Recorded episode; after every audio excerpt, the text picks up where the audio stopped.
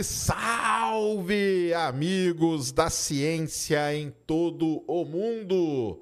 Muito boa noite, muito bem-vindos a mais um Ciência Sem Fim, ao vivo, ao vivo. Hoje é uma sexta-feira, dia 18 de agosto de 2023. São 8 e 22 da noite.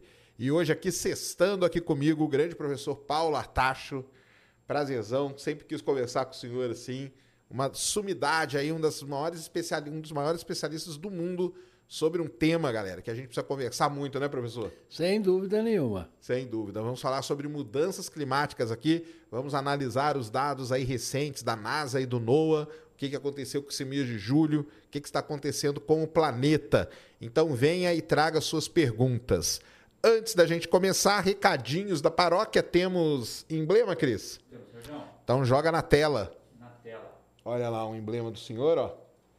Aham, Tá aí, ó. Nosso artista de Galvão que faz. legal, boa, boa. Legal. E para resgatar, qual é o, o código? É, Artacho no Ciência. Artacho no Ciência. Boa. Então, vão lá, resgatem o seu emblema.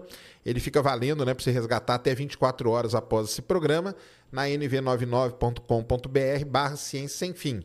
E é por lá que você manda pergunta também. Então mande pergunta por áudio, por vídeo, por texto, do jeito que você quiser. Traga suas dúvidas hoje para esclarecer tudo. Aqui pelo YouTube também estarei olhando. E eu tô aqui, eu queria agradecer o seguinte, ó, eu tô aqui com computador hoje diferente, vocês estão vendo? Por quê, galera? O pessoal da Compaq me mandou esse computador aqui. Eu fui lá no Twitter, né? E quando eu estudei, eu estudei, eu fiz geofísica ali na USP, né? Ah, legal. Ali no IAG ali. Aham. O pessoal da Metel ali, os meus amigos ali. Isso. Isso aí. E quando eu fui, eu escrevi no Twitter um dia que o pessoal tava mostrando um computador antigo. Eu falei, poxa, eu tive um computador desse da Compaq e tal. E eu digitar, eu fiz curso da datilografia antigamente. Claro. Então eu digitava muito rápido para os padrões dali. E eu comecei a fazer muito trabalho usando computador. E eu escrevi isso lá no Twitter e tal. E a Compaq me mandou aí um computador hoje, então, de presente. Compaq, muito obrigado. Vamos lá, galera. Todo mundo no Instagram, Compaq Brasil lá. E me ajudem a agradecer aos caras. Então, valeu demais aí por tudo isso. Não se esqueça também, o Ciência Sem Fim tem um clube de membros. Então, aí do lado do botãozinho de se inscrever, tem um botãozinho para você virar membro aqui do Ciência Sem Fim. E lá é o nosso clube chamado Ciência Secreta, onde a gente fala coisas que não podemos falar aqui no YouTube. E lá a gente discute esses temas todos também. Então vá lá, se inscreva. Semana que vem eu vou fazer uma live lá para o pessoal que for membro. Já estamos com 300 e quantos, Cris? 364, Sérgio. 364 membros, então, ó, vamos lá, vamos ver. Vamos ver se a gente bate 400 hoje para a gente fazer uma live comemorativa semana que vem. Beleza? É isso de recado? É isso. Muito bom. Professor, boa noite de novo. Muito Boa obrigado noite. por ter vindo aí, passar essa sexta aí para a gente conversar sobre esse tema que tá complicado o mundo, não tá não? Tá complicado e vai complicar um pouquinho mais ainda. Vai complicar um pouquinho mais? Vai. Tá. Eu estava conversando com o professor aqui antes, falei que nó- hoje nós vamos começar pelo fim. Por quê? Saiu essa semana, né? O, eh, sai todo ano, mais ou menos nessa época do ano, né? Sai um relatório feito pela NASA, que todo mundo sabe o que é a NASA, que é a Agência Espacial Americana, e o NOAA. Para quem não sabe o que é o NOAA, é a NASA, só que o que cuida da atmosfera e oceanos, né? Então são duas agências que usam os dados, pegam dados do, do mundo todo, dados de vários tipos de dados, né? dados de boia, da medidas, né? É um conjunto enorme de medidas, né? Que são feitas, eles analisam esses dados e soltam um relatório. E essa semana foi soltar um relatório aí que a gente estava esperando, mas pelo que a gente já estava vendo acontecer no mundo, a gente tinha mais ou menos uma ideia. Coloca aí na tela, Cris, o, o site que eu te mandei. Tá, deixa eu jogar pra gente aqui. Até para a gente explicar, né? Então tá ali, ó. Sim. O julho de 2023 é o mês mais quente desde 1880. Vamos começar a explicar para o pessoal, né? Primeiro, o que é o 1880 aí nesse, nesse site? É, o 1880 eles usam como ano de referência, né? Então você sempre para comparar aumento de temperatura, você tem que ter um ano que você assume como referência. Pode ser 1750, 1880, a NASA nesse caso escolheu 1880. Isso. É, porque se você entra nos relatórios ali, existem algumas pequenas mudanças de metodologia, né? Não é isso? Isso mesmo. Até de usando esses anos e tal. Que tudo bem, é uma mudança de metodologia, mas o resultado em si não, não muda em nada, né? Exato. Se mantém a mesma coisa, né? A mensagem é a mesma. A mensagem é a mesma. E aí o pessoal também, aí dá uma baixadinha aí, Cris. O pessoal vê esse mapa aí, né? Não, sobe, deixa só o mapa aí na tela aí. Então, o pessoal vê esse mapa e não entende muito bem, né? Porque aí vê aí, caramba, mas o que é aquela mancha quente ali, né? Que esse negócio. Vamos explicar pro pessoal o que é esse mapa aí. Então, esse mapa mostra a média para o mês de julho do, de quanto a temperatura em cada região do planeta está maior do que aquele ano de referência que foi 1880. Então, comparando julho de 1880 com julho desse ano, a gente observa, por exemplo, que na Europa, parte dos Estados Unidos e particularmente no Brasil Central, a temperatura está 3 graus mais quente em média é, em todo durante a média do mês de julho. E veja que é, as áreas continentais estão muito mais quentes do que as áreas dos oceanos. Sim. Isto mostra que realmente o nosso Paris, nosso planeta está em franco processo de aquecimento global. Isso é uma, uma característica. Isso Sim. É uma, um ponto que a gente pode destacar como característica que está que tá ocorrendo mesmo esse aquecimento. Isso, e no mês de julho, Uh, foi observado temperaturas que raramente se observavam em várias regiões. Na Itália, por exemplo, bateu 48 graus, bateu 52 graus na Califórnia. Né? Então, nós observamos que no planeta todo, no hemisfério norte, durante o mês de julho, tivemos o que a gente chama de anomalias de temperatura muito expressivas. E esse mapa mostra que o Brasil também teve um inverno, que para nós é a época do inverno, completamente diferente do que deveria ser, com temperaturas muito mais altas do que a média dos demais invernos. Exatamente, né? Isso aí foi, foi, foi nítido, né? Uma coisa também, até para a gente explicar para o pessoal, tem uma diferença muito grande quando a gente fala do clima, né? Com o tempo, né? Que o pessoal usa isso meio para zoar, né? Ah, como, uhum. ah, tô com frio aqui, como para estar tá tendo aquecimento, né? Então tem, tem essas diferenças também, né? Sim, sim, sim. A gente não pode uh, confundir o dia a dia das temperaturas com a média, digamos, por vários anos ou durante um mês, que a gente chama de média climatológica, né? Climatológica. São estudos climatológicos, viu, pessoal? Que são feitos primeiro com uma grande quantidade de dados históricos, né? Isso. E com toda uma análise ali, toda uma metodologia em cima, né? Exatamente. Isso. E, essa, e esse 3 graus aí é assustador. Como que é? Então, veja, a média do planeta hoje aumentou 1,2 graus Celsius comparado com a época da Revolução Industrial. Então, o planeta, em média, se aqueceu um grau. Só que esse mês de julho foi completamente diferente de que, do que qualquer um podia esperar, com temperaturas altíssimas e que a gente ainda não conseguiu explicar direito. O El Ninho, que começou mais ou menos em maio, junho, ainda não pode ser responsabilizado em julho por esses aumentos expressivos de temperatura. Então, o efeito do El Ninho demora um pouco, né? Isso, o efeito do El Ninho não é instantâneo. O efeito do El Ninho vai estar mais lá para outubro, novembro. Então, na verdade, isto é causado pelo aumento dos eventos climáticos extremos, né, que são grandes ondas de calor, que nesse mês de julho, no verão do hemisfério norte,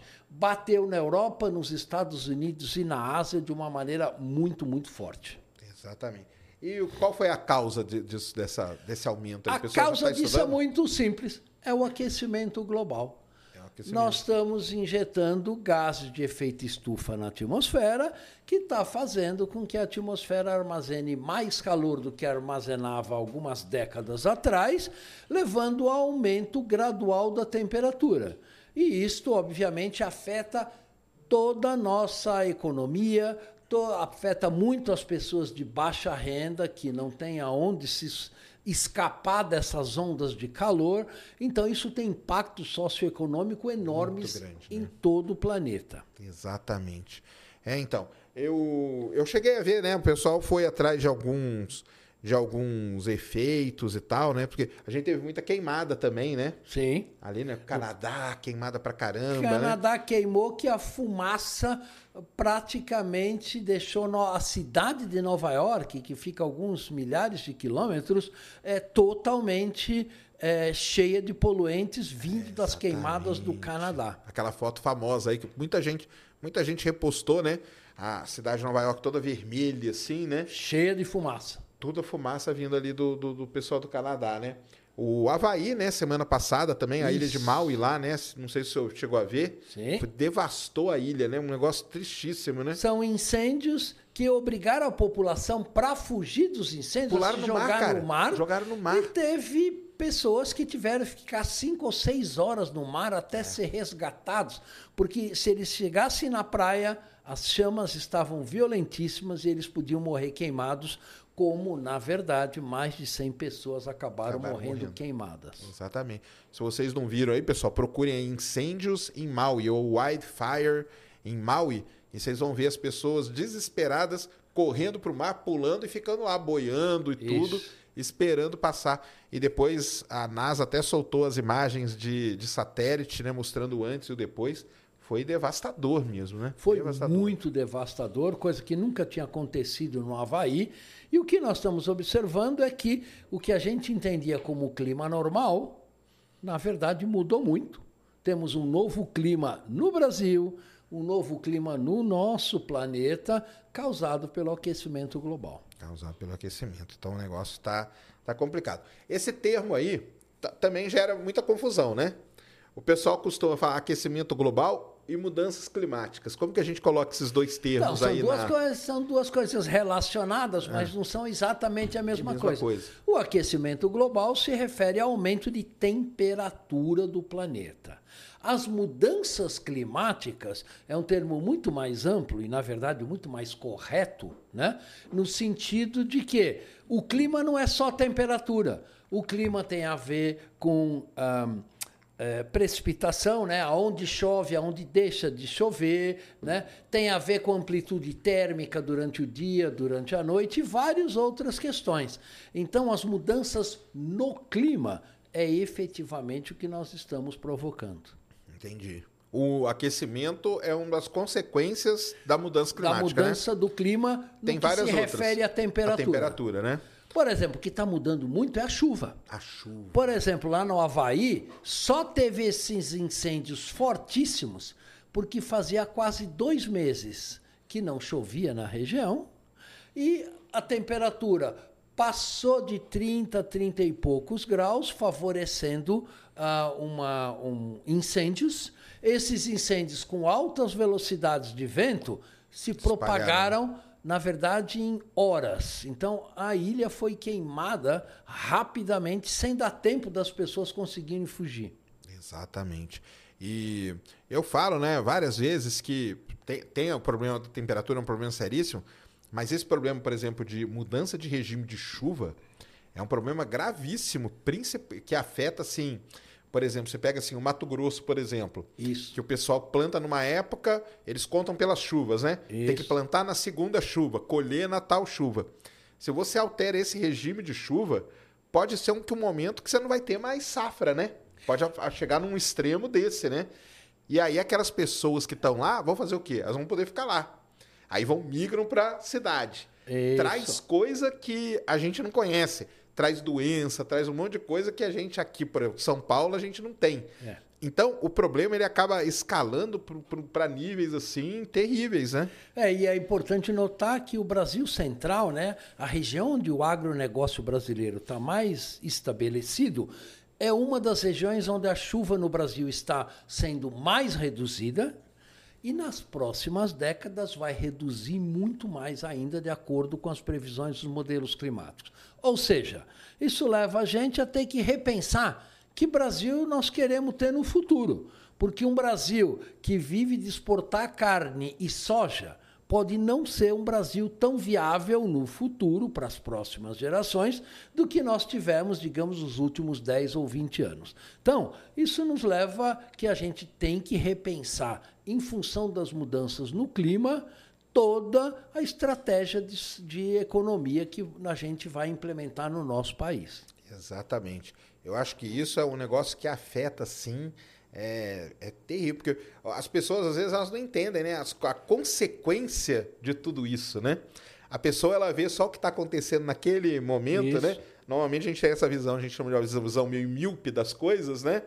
E a gente não pensa meio que a longo prazo, daqui 10 o que, que isso pode causar problemas é, sociais terríveis, Sim. né? Problemas de, de doença que não existia num lugar e vem para o outro, bichos, né? Animais que que estão lá isolados num canto, Isso. de repente acaba aquilo lá, eles vão ter que ir atrás da comida, né? Isso. Então você você começa a ter esses problemas seríssimos, né? É, e a questão da migração é importante. Veja, o Nordeste brasileiro era uma região que era chamada semiárida. Bom, em muitas regiões do Nordeste brasileiro, a temperatura já aumentou em média 2 graus, 2 graus e meio, e a chuva, que já era pouca, reduziu cerca de 25% a 30% em algumas regiões. Ou seja, é uma região que tem uma tendência à desertificação muito grande. E aí o país, o Brasil como um todo, vai ter que pensar o que que nós vamos fazer com os milhões de brasileiros que vivem no Nordeste e que daqui a algumas décadas vai ser uma região muito difícil de garantir a sua subsistência. Então, é bom a gente começar a pensar nisso pensar. o mais cedo possível. É isso mesmo. Tem uma pessoa perguntando assim, que tipo de doença, por exemplo, você pega uma, uma malária, por exemplo, que é uma doença típica ali da região amazônica e tal. Se aquela região ali começa a alterar muito e tal, o mosquitinho da Bahia vai ter que procurar o lugar dele, cara. Ele vai, ele vai vindo, entendeu? Ele vai vindo. Então, por exemplo, aqui, nós estamos aqui em São Paulo, que não existe, aqui não existe malária. Isso. Daqui um, um, sei lá, 20, 30 anos, com essa mudança toda, essa movimentação toda, pode chegar uma doença aqui que a gente, né? Ou até coisa que a gente nem conhece, de bichos que estão lá, né, no meio do, do- da mata lá, que é o lugar deles ficarem, né? Isso. E se eles irem para a cidade, causa, causa muita complicação. Além disso, tem os eventos extremos também, né? Furacões e tudo que, que começam É. a ficar mais. Você vê em São Sebastião, né? É, Aquilo ali que aconteceu no começo do ano Isso já é uma consequência. Foi extraordinário. Em um único dia, cho- choveu 680 milímetros de chuva. É difícil para as pessoas terem uma ideia do que, que isso significa, né? Isso. Mas, por exemplo, nesse dia eu estava dando uma palestra em Israel e o pessoal estava me perguntando o que, que aconteceu lá. E eu disse: olha, choveu 680 milímetros em um dia. Ninguém acreditava, porque isso é a chuva que cai em Israel durante três anos.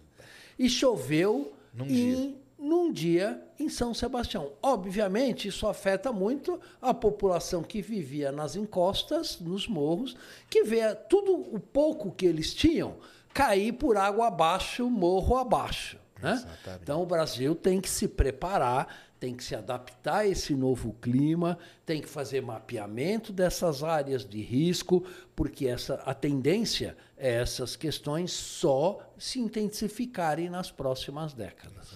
E nós não aprendemos porque alguns anos antes tinha acontecido algo parecido ali no Rio de Janeiro, né? Esse Na Serra, Petrópolis. né? Petrópolis ali e tudo, né? E em pouco tempo, que aquilo lá ficou, ficou famoso até na NASA, que foi, eles têm as imagens dos des- deslizamentos, foi um dos maiores deslizamentos do, do mundo aí na, na história, né? Se você somar tudo. E aí, poucos anos depois, meio que repete a história, num, né? só que aí em outro lugar, Isso. mas com a mesma consequência, né? Para a população, né? Exato, e aí você vê cheias na Bahia que estão se tornando muito mais frequentes, cheias em Minas Gerais, né?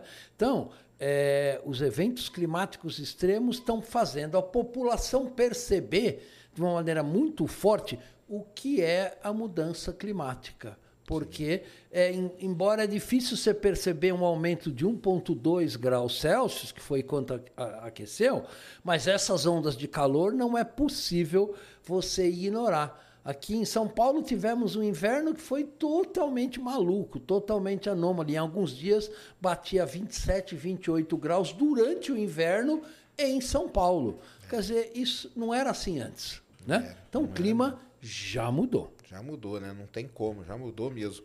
É, é impressionante. Não, e é isso aí que o senhor falou, né? Às vezes o pessoal fala assim, ah, não, mas alterou 1.2. Pô, mas 1.2 eu não sinto. Não é nada. É. Você não sente o aumento, mas você sente as consequências desse aumento, porque uma das coisas, né, é que o, o planeta Terra, né? Todos os planetas são assim, né? Os que têm atmosfera, pelo menos, né? a- o pessoal não, não entende, né? Que, porque é um negócio complicado pra caramba, né? A atmosfera é um sistema complexo, né? Isso. Ele é um sistema caótico, até que a gente chega É. a chamar, né? É. Dinâmico e tudo. Então, é um. é- e você fazer um negócio hoje, o efeito não é amanhã. Né? Ele tem uma inércia toda para aquele sistema todo responder aquilo, né? Isso. E você sabe, tem outra coisa que as pessoas, que não cai a ficha das pessoas também, que é o seguinte, a atmosfera do nosso planeta é compartilhada por todo mundo. Ou seja, você que está aí escutando a gente, que está respirando, cada molécula de ar que está entrando no teu nariz já passou pelo nariz de um elefante na África, de um esquimó lá na Groenlândia, de um índio que nunca fez contato com o homem branco na Amazônia, porque a atmosfera é compartilhada por todos os seres vivos do nosso planeta. Então, a gente tem que cuidar muito bem dessa atmosfera, do ponto de vista de poluição do ar, do ponto de vista de gás de efeito estufa, porque senão, obviamente, isso se volta contra a gente. Exatamente. Isso aí é realmente complicado. Aí, vamos pegar lá, né? Tem o, o, o pessoal que, que, que fala assim, né? A primeira coisa que, que, né, que o pessoal que nega tudo isso fala é o seguinte: ah, não, mas porque isso aí é uma coisa normal da Terra.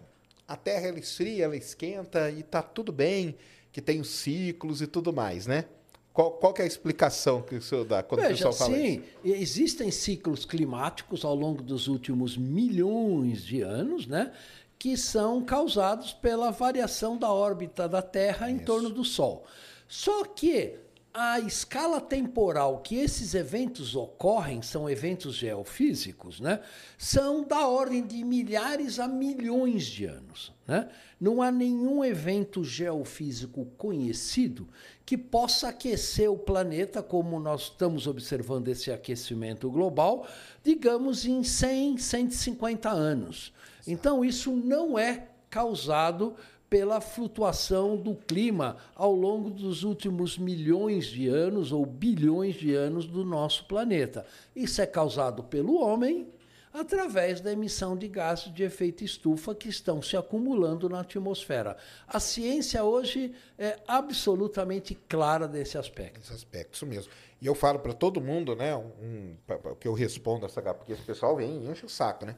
Eu falo, galera, existem, chama até ciclos de Milankovitch, né? Que foi o cara que, que descobriu isso. Tem ciclos de 5 mil anos, 10 mil, 80 mil, tem vários ciclos. Isso. Realmente a temperatura muda. Quando a gente estuda isso, pessoal, tá? Para você aí que está que tá reclamando, quando você estuda isso, eu estudei, o professor estudou, a gente estuda um negócio que é chatíssimo, que é tal de transformada de Fourier. Aí você fala assim, para que serve essa porcaria? Justamente para esse caso. A gente pega essa ciclicidade. Se eu vou analisar esse dado, qual é a primeira coisa que eu faço? Eu tiro a ciclicidade. Sim. Porque a nesse caso específico, os ciclos não me interessam. Então a gente usa um negocinho chamado Fourier, ele vai lá e tira aquela ciclicidade. E aí a gente fica com um negócio que a gente chama de tendência. E aí, quando você pega essa tendência e faz o gráfico dela ao longo de, de- pode ser milhões, aí pode ser Sim. tudo, porque você tirou a ciclicidade, você vê a partir ali mais ou menos, né, 1800 e pouco e tal, Isso. um aumento gigantesco da temperatura. Isso, então você que está aí no chat, xingando, xingando, reclamando, não tem ninguém não, tá? Eu só falo falando de maneira geral. Ah, mas é porque tem ciclo, é porque tem ciclo. Porque isso é um negócio que o pessoal repete assim, né? Como, como se a pessoa que estuda aquilo não soubesse que tem ciclo, cara. Lógico, a gente sabe que tem. Aliás, a gente estuda os ciclos. Isso. Tem, tem casos que é o contrário, que a gente tira a tendência para estudar somente os ciclos. Então depende do estudo que você faz, pessoal, entendeu? Então isso é, como o professor falou, é uma coisa dominada pela ciência. Então não tem, ah não, mas ah lá, ó, tá vendo? Tem o ciclo, fica aqui. Sim, a gente sabe disso perfeitamente. Então não precisa vir aí você, especialista da internet, falar pra gente que a gente estudou, a gente resolve esses problemas diariamente, né? Então é bom, porque estamos mais, com mais de duas mil pessoas aqui assistindo a gente, é bom deixar claro isso, porque amanhã, na hora que eu fizer um vídeo de mudança climática, o primeiro comentário vai ser: ah, mas tem o ciclo da Terra que tá-" é assim, né? É complicado, Não, é, né? Na verdade, hoje é, é, absolutamente claro para a ciência que o homem está sim modificando e temos modificando o clima e nós temos razões para saber disso, porque é, quando você queima gasolina, quando você queima óleo diesel, quando você queima gás natural para produzir eletricidade, o produto final é aumentar a concentração de dióxido de carbono, que é um dos principais gases de efeito de estufa, na atmosfera. E isto, esse gás absorve radiação na faixa do infravermelho, que é calor. Exatamente. E com isso o planeta está aquecendo e vai continuar, Continuar. a aquecer até a hora que a gente resolver parar de emitir gás de efeito estufa para a atmosfera e que a gente talvez possa conseguir estabilizar a temperatura do nosso planeta. É, já, já vamos falar disso aí, da- das opções que a gente tem. Mas ou- outra coisa, né? Vamos pegar alguns pontos aí que a galera fala. Então, isso aí é um ponto. Outro ponto é que falam muito é o sol, né? Ah, porque o sol. Ah, porque tem o ciclo solar. Tudo é- eles sempre falam um tal do ciclo, né? Porque tem o ciclo solar. Isso aí também Sim. já é dominado, né? Sim, sim, sim. O- as manchas solares têm uma periodicidade da ordem de sete anos. E essas manchas solares são muito bem conhecidas. O pessoal que estuda a dinâmica do Sol inclui isso nos modelos climáticos e todos esses efeitos geofísicos são, São. é, fazem parte das previsões do clima e alguns deles até do tempo. Exatamente, isso mesmo. E uma outra coisa, para a gente continuar nisso, os vulcões, né? Sim. Os vulcões. Aí, nesse caso aí desse Alminha, não sei se o, se o senhor chegou a ver, a gente teve aquele vulcão submarino chamado Runga Tonga, Isto. né? Que jogou uma quantidade. Eu sei porque eu sou fascinado em vulcão, né? Ah, Eu sou legal. geofísico, né? Então, É. é uma das áreas que eu gosto. Ele jogou uma quantidade muito grande de vapor, né? D'água na atmosfera, porque E ele era partículas. submarino. E partículas também, né? Isto. E eu cheguei a ver alguma coisa do pessoal relacionando essa erupção um pouco com esse aumento anômalo desse ano aí, principalmente em julho. O senhor chegou a ver isso? Como que. Sim, o que é, todos os vulcões eles têm um efeito na atmosfera, né? dependendo do tipo de partículas que eles jogam para a atmosfera. Em geral, a- as- estas partículas elas resfriam o planeta. O Pinatubo, por exemplo, É, resfriou o planeta cerca de um grau durante um ano, até que a poeira que ele jogou na estratosfera foi se sedimentando e voltou para a temperatura normal. Mas veja, aí você tem um efeito de resfriamento numa escala de tempo de um ano, que é muito, muito, muito curto. Né? Então, esse efeito é transitório, ele termina e aí a temperatura volta ao normal. Isso aí. Pinatubo, para quem não sabe, acho que foi na década de 90, né? 91, uma Isso, coisa assim. 91. Né? Uma, uma grande erupção que teve no planeta Terra, né? Foi terrível. Que ali na Indonésia, né? Que ele fica, né? Por ali, Exatamente. na Filipinas, aquele, aquele lugar. E, e teve esse Rongatonga aí. Mas então você acha que esse efeito dele não, não pode ter Não, nessa. Não, agora, mesmo não? porque o efeito dos vulcões É de esfriar, né? É de resfriar, esfriar. não de aquecer. aquecer, né? Então, não isso não pode ser atribuído a qualquer erupção vulcânica. vulcânica. Exatamente. E aí pode vir um cara e falar: opa, então beleza, então vamos pôr todos os vulcões para entrar em erupção, né? Sim. Que aí a gente esfria, faz um cobertor, né? É, só que essas partículas, elas também. Isso é uma técnica que se chama geoengenharia climática, Isso. onde al- alguns, inclusive alguns cientistas, estão propondo de jogar de propósito na estratosfera né, bilhões de Pó de toneladas giz, né? de carbonato de cálcio, né, que é pó de giz, para que esse carbonato de cálcio não deixe a radiação solar entrar aqui embaixo para poder fazer aquecimento global. Isto é, tem vários problemas com essas técnicas, dois problemas importantes. Primeiro, ao fazer esse escudo é, de, de resfriamento da Terra, você com isso altera a razão da, da radiação direta para a radiação difusa. Segundo, esses, essas partículas vão se sedimentando e elas vão atuar como núcleo de condensação de nuvens e vão alterar as nuvens e a chuva em todo o planeta.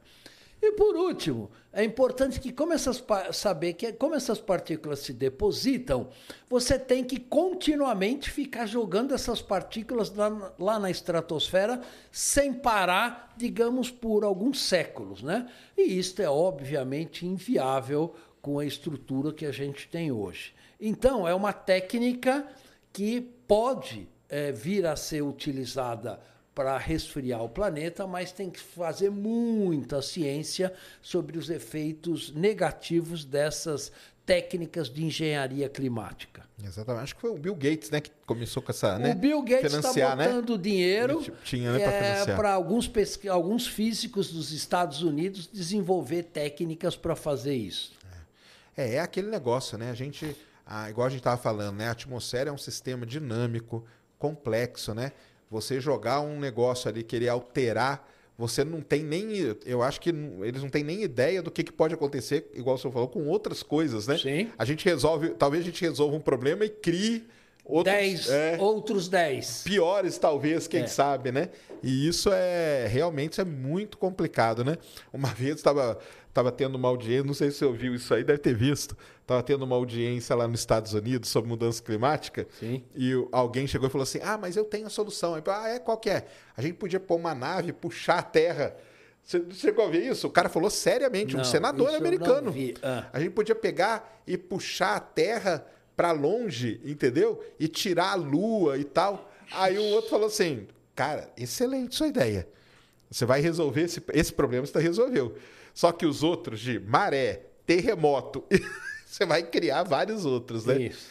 Então, mexer assim com, com, com a atmosfera não é uma. uma... É, a Ou tem que tá conclusão muito bem- final é de que é, a única solução para evitar a questão do aquecimento global é reduzir as emissões, é mudar o nosso padrão de vida. Então, por exemplo, nas nossas cidades, trocar os carros que queimam é, gasolina e diesel, trocar esses ônibus poluentes, por exemplo, para ônibus elétricos, principalmente se eles forem movidos a energia solar e energia eólica, né? Ou seja, se as baterias forem carregadas com energias renováveis. Então tem solução, eh, não é um problema tecnológico muito difícil, então a gente tem todas as condições de resolver a questão do aquecimento global. Não é uma dificuldade tecnológica, é muito mais dificuldade política e de governança global. Entendi.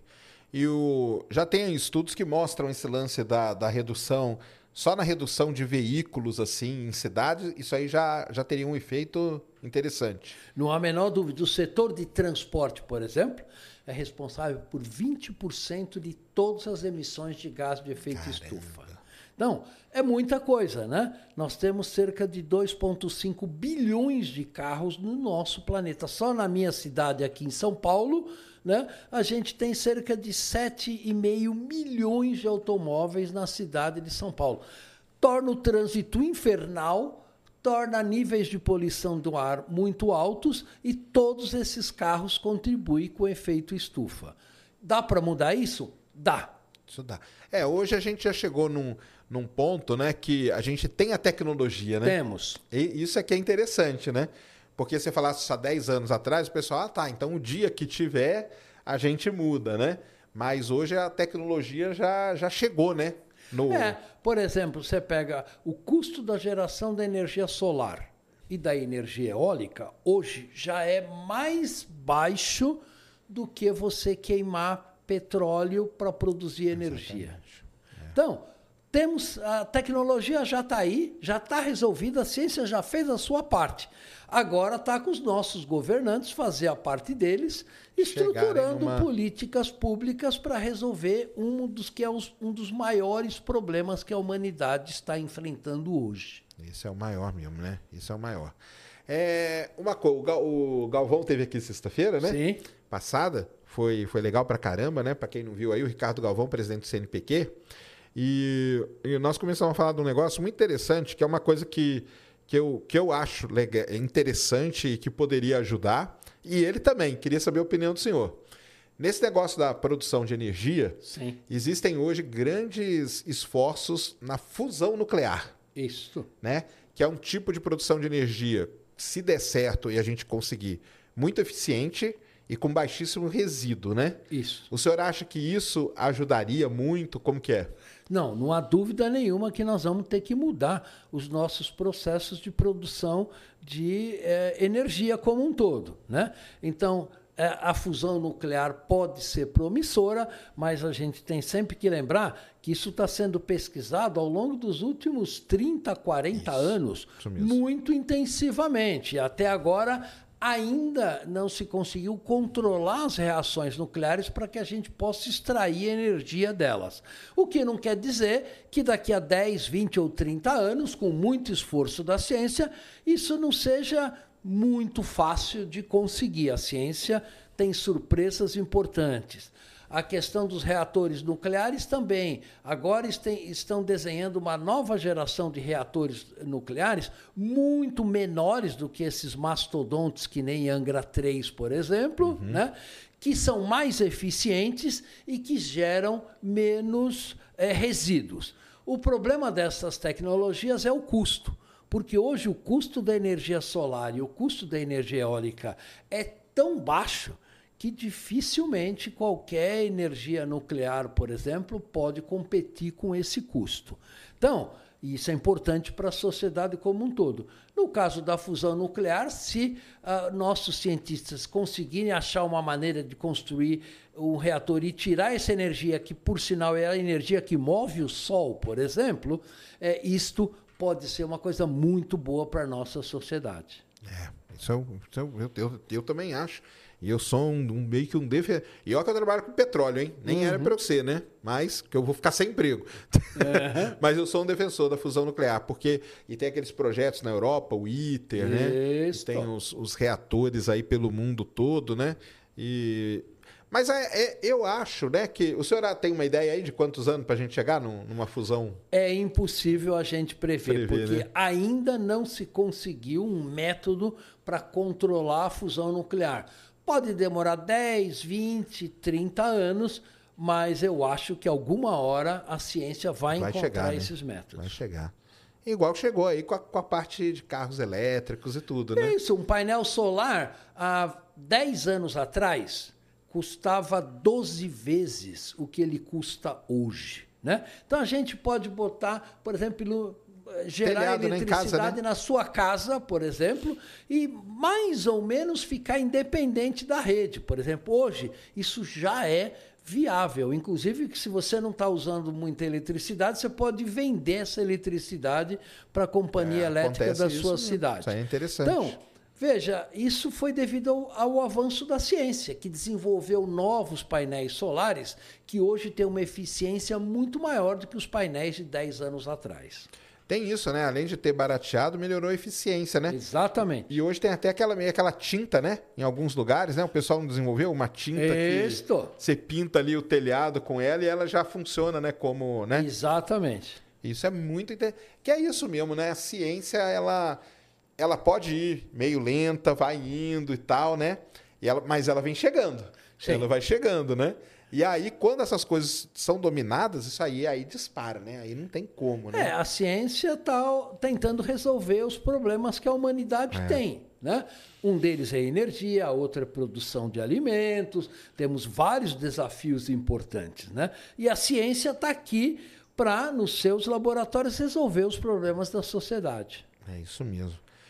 E, e, nesse, e nesse lance aí da, da redução e tudo mais, a gente tem sempre aquela questão, né? O mundo, a gente não consegue mais voltar ao mundo como era, né? A gente é dependente de muitas coisas, né? Que a gente também não pode ser assim hipócrita ao ponto de falar que são ruins, porque são é boas, uhum. facilitam a nossa vida e tudo mais, né? O lance é, né, como conseguir fazer isso, né? De maneira, pessoal, eu, eu não gosto muito da palavra, não, pessoal, dessa maneira sustentável, né, que a gente fala, né? Sim. Ou seja, a gente não, não a gente continua avançando, Porém, porque o avanço também, o progresso, a gente não vai parar, né? Sim. E ele é bom também. Mas como avançar e como progredir de maneira né, que a gente não se mate, né? Não se autodestrua, né? É, há vários desafios nesse aspecto. Por exemplo, na questão energética, essencialmente o problema, o problema da mudança climática já foi resolvido. Se você estruturar programas de larga escala de energia solar e energia eólica, você consegue sustentar. Tem um problema da intermitência, obviamente, né? Então tem sol e tem vento, principalmente durante o dia. Mas aí você vai ter que ter desenvolvimento de maneiras de armazenar energia, ou com baterias, ou usando usinas hidrelétricas. Então, essa questão está resolvida. Mas tem algumas questões das mudanças climáticas que não estão resolvidas. Uma delas é a seguinte: 30% das nossas emissões de gás de efeito estufa hoje se dão para a produção de alimentos, comida. Né? E você vê que uh, hoje nós temos 8 bilhões de pessoas no planeta, seremos 10 bilhões de pessoas em 2050. Então, como é que a gente vai poder atingir o que a gente chama net zero, né? ou seja, emissões líquidas zero? De gás de efeito estufa se a população vai ter Só que aumenta, né? continuar comendo. Né? E vai ter que comer. Claro que você pode mudar a dieta, comer menos carne, que emite muito metano, mas existe um limite para essa adaptação. E então essa é uma das questões que mais preocupa os cientistas, que é como produzir alimentos com emissão zero de gases de efeito estufa. Então o foco do- dos cientistas hoje é nisso. Esse é um deles. deles. Né? O outro é fusão nuclear, Ah, construir baterias mais baratas, mais eficientes, construir automóveis que na mobilidade. Trabalhar a questão da mobilidade urbana com transporte público de qualidade para a população, de tal maneira que São Paulo não precise ter 8 milhões de automóveis nas ruas e assim por diante. Então, há várias questões que a ciência está trabalhando em paralelo para resolver a questão das mudanças no clima. Legal.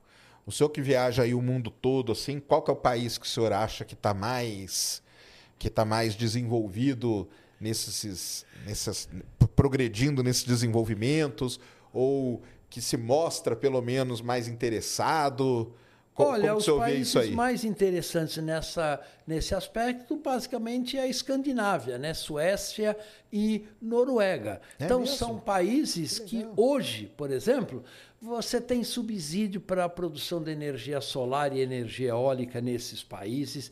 Eles têm uma indústria com baixas emissões de carbono e assim por diante. O problema é que a população da Suécia É é, pequenininha, muito menor do que a nossa e a mesma coisa da Noruega.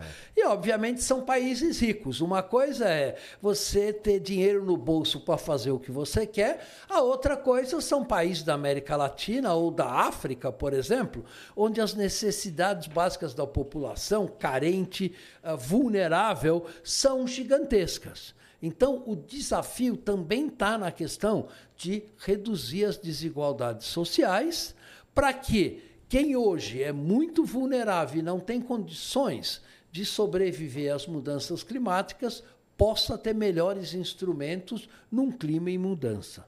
Entendi. Então é, esses porque para eles é mais fácil, né? Sem Além dúvida. deles terem dinheiro, tem pouca gente, né? Isso. Também a Noruega, aí- por exemplo, 70% dos automóveis que rodam na Noruega hoje já são Já elétricos. são elétricos. Caramba. 70%.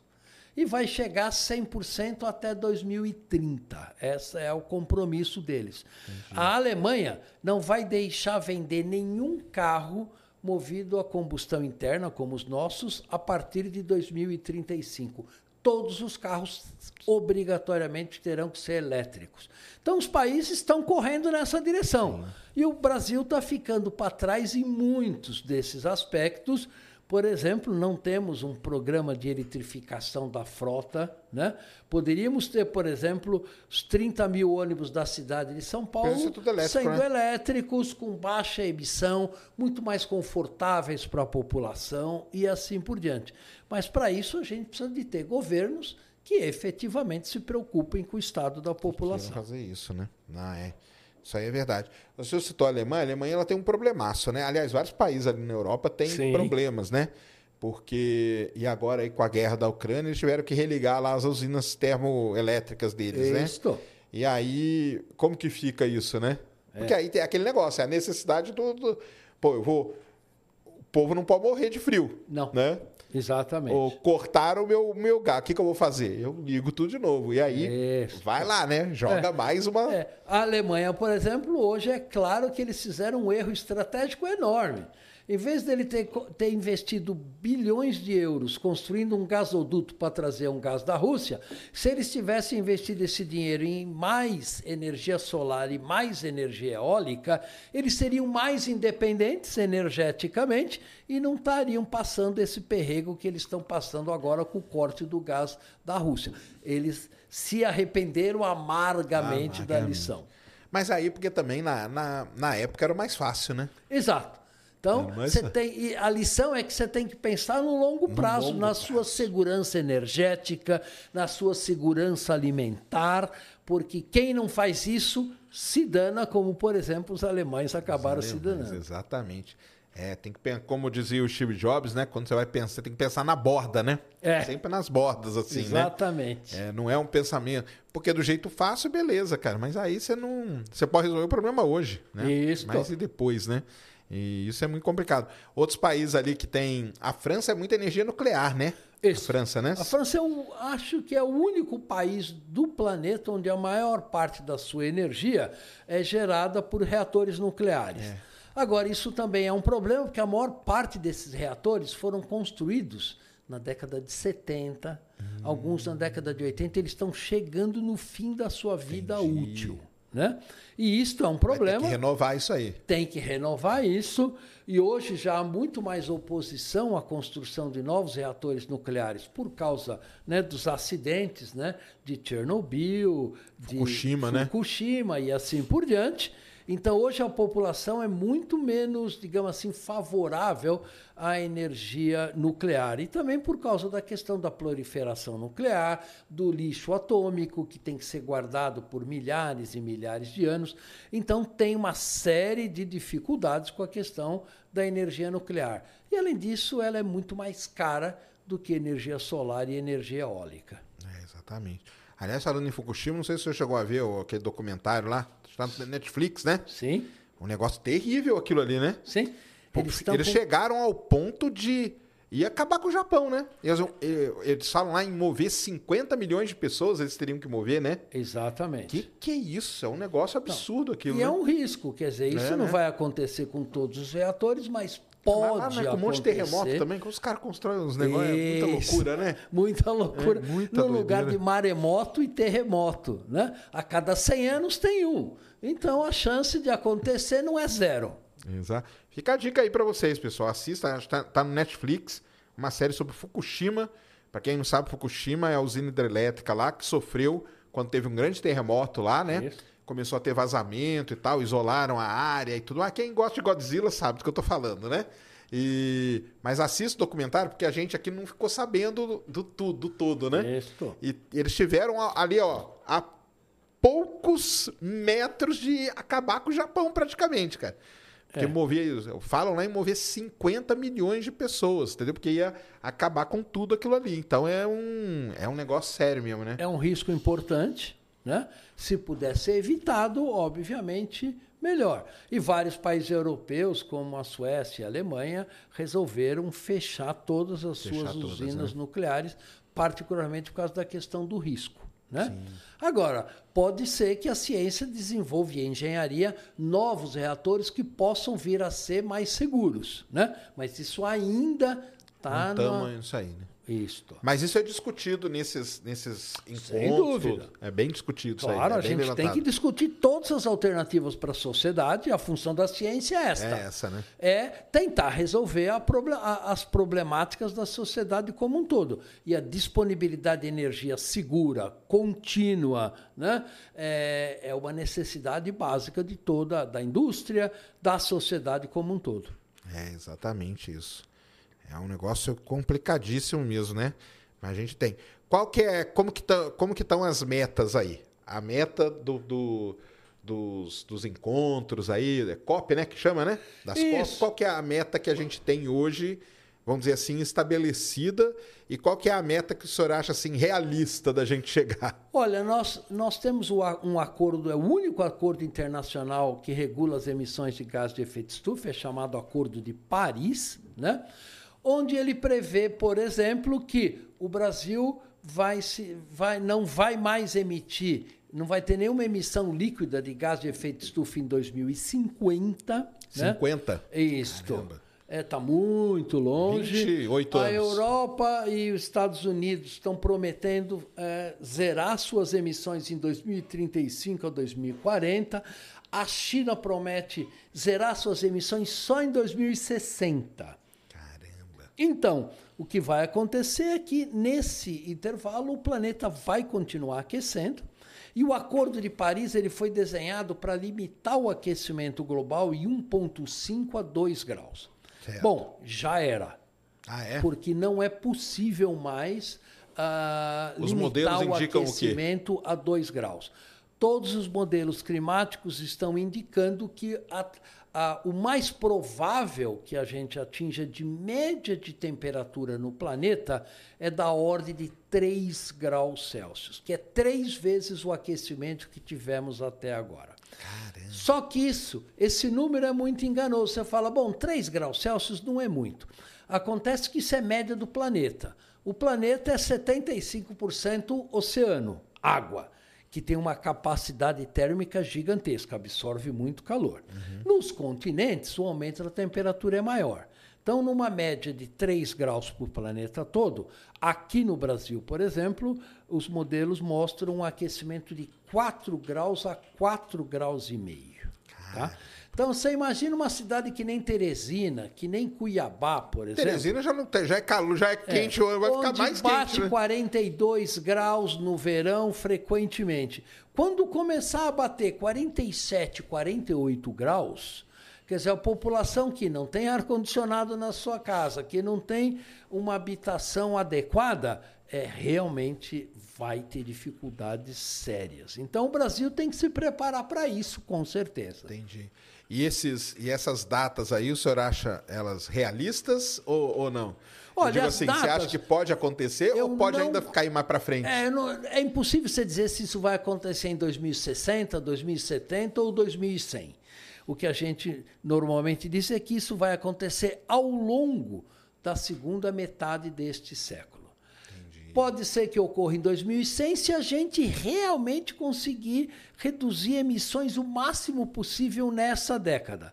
Se não conseguir reduzir essas emissões nesta década, por exemplo, reduzir o desmatamento da Amazônia até 2030, esse- esses 3 graus podem acontecer muito antes do que 2100. Talvez 2050, talvez 2060. Né?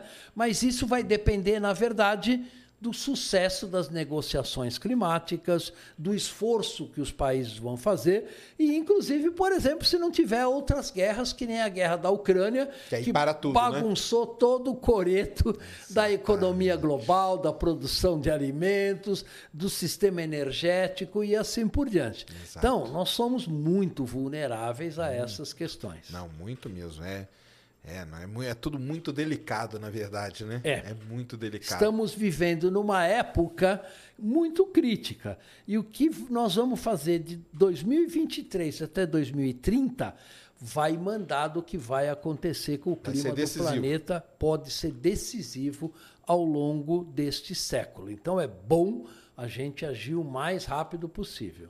E, inclusive, você falou de COP, o Brasil vai sediar uma COP em Isso. Belém, Então, que é, a- que que é tá em isso aí? 2000, ah, que é a COP 30, né? Em 2025, isso vai ser muito interessante porque o Brasil vai ter que mostrar resultados de reduzir o desmatamento para zero, de implementar energia solar e eólica, particularmente no Nordeste brasileiro. Acho que é importante perceber uma coisa que não caiu na ficha de muita gente.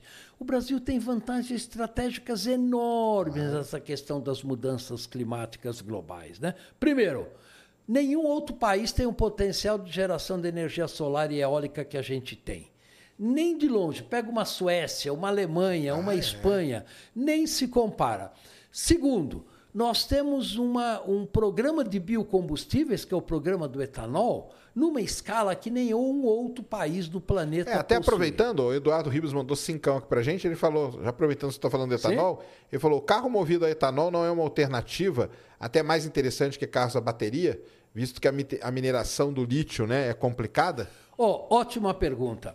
É, a resposta claramente é sim. Agora, o que acontece é o seguinte: um carro com motor elétrico, comparado com um carro com motor a combustão interna, é muito mais eficiente. Tá? O motor elétrico consegue transformar a energia que ele recebe muito mais eficientemente em movimento. Tá? Então, um, um carro elétrico, mesmo movido à eletricidade gerada por, pela queima de combustíveis fósseis, já é mais eficiente do que um carro queimando gasolina ou diesel. Agora, o Brasil tem uma vantagem enorme de poder produzir veículos híbridos, né? ou seja, um motor a álcool dedicado para geração de eletricidade no carro e alimentando motores eh, elétricos que são muito mais eficientes. Então, hoje há uma corrida enorme para a construção de veículos híbridos, Híbridos. movidos a etanol e o Brasil tem uma vantagem estratégica enorme nisso. Então é bom a gente aproveitar as nossas vantagens estratégicas. Isso, tem que aproveitar, né? É, porque vento a gente tem muito, né? Lá no Nordeste e tal. Sol nem se fala, né? Nem se Isso. compara. Os países da Europa, boa parte do ano é... É quase nada. É quase nada de sol, né? Sol nasce às nove da manhã e se põe às quatro da tarde. Nem tem Isso. sol direito, né? Então, é... Tem que aproveitar, né? O... A COP, ela... O Brasil teve, né? A famosa foi a Eco 92, né? Lá Isso. né? Exato. Foi uma das primeiras, né? É, o Brasil tem um protagonismo muito Tem, né? importante nas mudanças climáticas globais e com certeza vai ser um dos principais atores nesta próxima COP, que inclusive vai ser em Dubai, coordenada por um sheik que é o dono da principal empresa de Da petróleo. Saudi Aramco? É o dono da Exatamente. Saudi, né? Da É. Saudi Aramco. É. Então, é, vai ser um desafio. É, é. Agora, nós não podemos perder a oportunidade de pressionar os países desenvolvidos a reduzirem as suas emissões. Porque não é justo né, que você pegue países de renda baixa como Paraguai ou como Guiné-Bissau, por exemplo, e obrigue esses países a reduzirem as emissões se os países ricos não ainda reduziram as suas emissões, incluindo os Estados Unidos. Né? Então, esta questão é uma questão importante. E segundo, muitos dos países pobres hoje eh, não são os maiores responsáveis pelo, pelas emissões históricas de gás de efeito estufa. Mas são os que mais sofrem, né? São os Um famoso mais... é Bangladesh, né? Exatamente. Então, eu sempre digo que quem vai mais sofrer o impacto da mudança climática não é um americano que mora no Texas, tem uma casa de 400 metros quadrados e quatro carros na garagem. Vai ser um favelado da Rocinha ou da Vila Brasilândia aqui no, no Brasil, ou um favelado em Bangladesh. Então, tem uma questão de justiça social embutido na questão das mudanças climáticas muito forte. Isso não é justo. É, com certeza. Aliás, até falando de Bangladesh, eu, eu li aí que é um país que é desenvolvido nessas coisas, né? Porque Sim. como eles sofrem, eles sofrem diretamente, né? Sim, está numa Qualquer- rota de tufões Isso. e é um país muito sensível ao aumento do nível do, nível do mar. mar. Então, aí- eles estão trabalhando, fazendo a sua lição de casa, preparando a população para as mudanças climáticas. E o Brasil está muito atrás disso. A gente tem planos, mas os planos ficam em Brasília, não são implementados, ficam na gaveta. Então, nós precisamos se preparar melhor para o clima que já mudou, deixou de ser uma coisa do futuro. Qualquer pessoa É verdade. que mora em São Paulo percebe que aquela terra da garoa da década de 50 não existe mais. Né? Então, basicamente, o clima já mudou e a gente tem que se adaptar ao novo clima. Não, é isso mesmo. Pô, eu lembro que em 94 eu tava na USP ali, eu ia ali pra, pra pegar o, o circular ali no, no hospital, no HU lá em cima, um frio lascado. O frio do peru. Tá louco. Não teve mais isso, né, cara? Não. A gente acompanha isso é 94, cara, que é ontem, né, É. na nossa vida aí, né? Isso. É um negócio assim impressionante. E além de Bangladesh, tem outros países assim pobres que que estão estão se desenvolvendo na nessa verdade, área? muitos dos países mais pobres, eles têm uma dificuldade básica que é alimentar a sua população, que é prover a população com serviços básicos, né? Primeiro, eletricidade. Olha, a Índia, por exemplo, Hum. tem 600 milhões de pessoas que sequer têm acesso à eletricidade. 600 milhões de pessoas Dois Brasil. que dois não tem luz na sua casa. Né? Então, a primeira questão é dar acesso à, à energia para toda essa população que está marginalizada. Né? Por isso que a gente diz que atender os 17 Objetivos de Desenvolvimento Sustentável é a melhor maneira da gente construir um mundo mais estável, mais próspero e mais justo para com a população de baixa renda. Entendi. O Leovídio aqui Bezerra mandou cincão aqui pra gente, perguntando pro senhor, é, professor, a viabilidade da energia obtida da biomassa. Quais os desafios tecnológicos para sua ampliação? Boa Explica pergunta. Pessoal o que é essa energia da biomassa aí. Fala. Exato, boa pergunta. O Brasil é líder em eh, prospecção de energia com biomassa no estado de São Paulo. Todas as grandes usinas basicamente queimam o bagaço da cana para produzir energia para alimentar a sua própria usina. Então, o bagaço da cana e a biomassa é uma fonte importante de energia para o Brasil. Já é hoje. Né? Então, no futuro, o que se, se prevê também é que você possa fazer o etanol de segunda geração, né? Ou, vinda através da biomassa. Né? Não só da cana-de-açúcar. Então, isso existe muitas pesquisas no estado de São Paulo, financiadas pela FAPESP, para realmente desenvolver a tecnologia necessária para produzir etanol, que possa até ser mais eficiente do, Do que, que o que etanol da cana-de-açúcar. Então, isso é muito importante e o Brasil tem recursos de biomassa, obviamente, muito extensivos. Exato, né? É, é aquele negócio, né? É só querer, né? É meio que é só querer fazer, né? É. Tá tudo aí, né? Tá tudo aí. Tá a tudo gente aí. precisa ter governos que realmente trabalhem para resolver as questões básicas da nossa sociedade. E um deles é acesso à energia barata, eh, contínua, estável, e isto é possível hoje. O Diego Zilli aqui mandou cincão também. Boa noite. As tecnologias de CCSU, eu não- aí você explica o que é isso, não serão a salvação do planeta, mas o senhor acredita que elas podem realmente ajudar a atingirmos o net zero? Olha, o que ele está falando é o que a gente chama de captura de carbono, Ah, captura de carbono. e armazenamento ou utilização. Então, Pô, sabe que eu trabalhei com isso, viu? Um É? tempo. É, eu desenvolvia como que a gente. Porque qual que era a ideia, né? Só interrompendo o senhor. A gente capturar o carbono e injetar ele em reservatórios de petróleo que já já estavam depletados e coisa assim. exato. entendeu? A Petrobras faz isso. Faz isso. Tá? Por exemplo, numa, numa base de produção de petróleo, você consegue separar o CO2 e injeta no próprio poço de petróleo para tirar mais petróleo de, de baixo.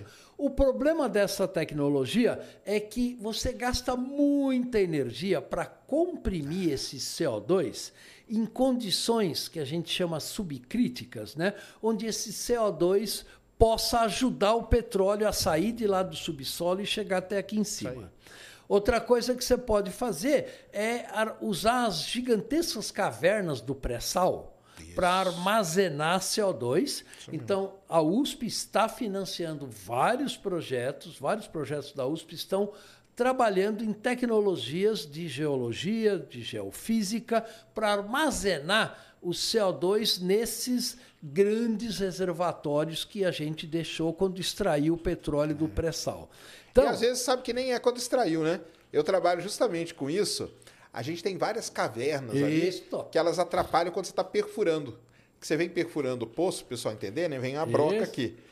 A, a broca ela precisa da rocha.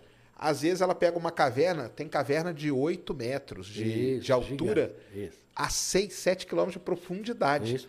E aí a ferramenta despenca e quebra. Aham. E aí você tem que tirar, e é um custo violento. Então, É. eu, eu fiz um projeto que a gente tinha que mapear Essas cavernas. essas cavernas para isso.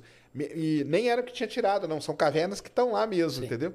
E seria o ponto da onde injetar esse, esse CO2, Isso. né? O problema dessas técnicas é que elas consomem muita, Muita energia. energia. ainda. O que não quer e aí o, dizer... ne- o não fica net zero, né? Aí- Isso, o que não quer dizer que daqui a 10, 20 ou 30 anos não vão ser desenvolvidas tecnologias para diminuir o custo da compressão desse CO2 para injetar ele lá embaixo. Então, é possível que no futuro essas técnicas tenham sucesso. Hoje, infelizmente, ainda não. é, né? É. As in- a indústria, a- porque a- nessa história toda de, de energia, obviamente vai ser a indústria do petróleo que vai sofrer, né? Sim. Então, obviamente, existe um lobby gigantesco né, em cima disso e tal, a gente sabe. Mas, por outro lado, né, são as empresas. Porque as empresas de petróleo hoje elas até mudaram de nome, né? A gente chama de empresas de energia, né? Algumas delas. Algumas, né? A grande exceção, sabe qual que é? É a nossa Petrobras, que insiste em perfurar poços de petróleo lá no Amapá, próximo da floresta amazônica, né? onde o risco de acontecer grandes acidentes ou vazamentos pode destruir um ecossistema extremamente importante, que são os manguezais do Amapá. Então, hoje está havendo uma forte oposição a que a Petrobras inicie processos de exploração de É. Eu petróleo falei pro pessoal na aqui, Amazônia. eu acompanhei toda. Foram dois dias, mais de quatro horas lá no Senado, foi transmitido pela internet, ah, né? legal. Eu acompanhei Isto. tudo, porque me interessa, né, também, né? Isso. Tá, tá diretamente. E ali tem várias coisas. Porque o, o- Aí a gente volta naquilo que a gente tava falando, né? Por enquanto, a gente depende do petróleo, Sim. né? E o pré-sal, a bacia de Campos já está né, na curva é, de depressão. E o pré-sal existe um estudo já que diz que 2026 já começa a curva de depressão, né? Sim. Por isso que eles querem perfurar lá no, na margem equatorial, que a gente chama, né? Isto. E aí volta naquilo, né? Pô, Se a gente depende do petróleo, a gente vai precisar daquele petróleo. Basicamente isso, né?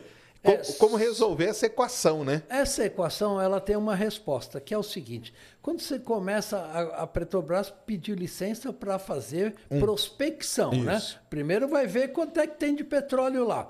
Depois disso, ainda até você começar a exploração, isso São só vai anos, ocorrer é. daqui a 8 ou 10 anos. Que é quando nós vamos ter que eliminar o petróleo da face do planeta. Né?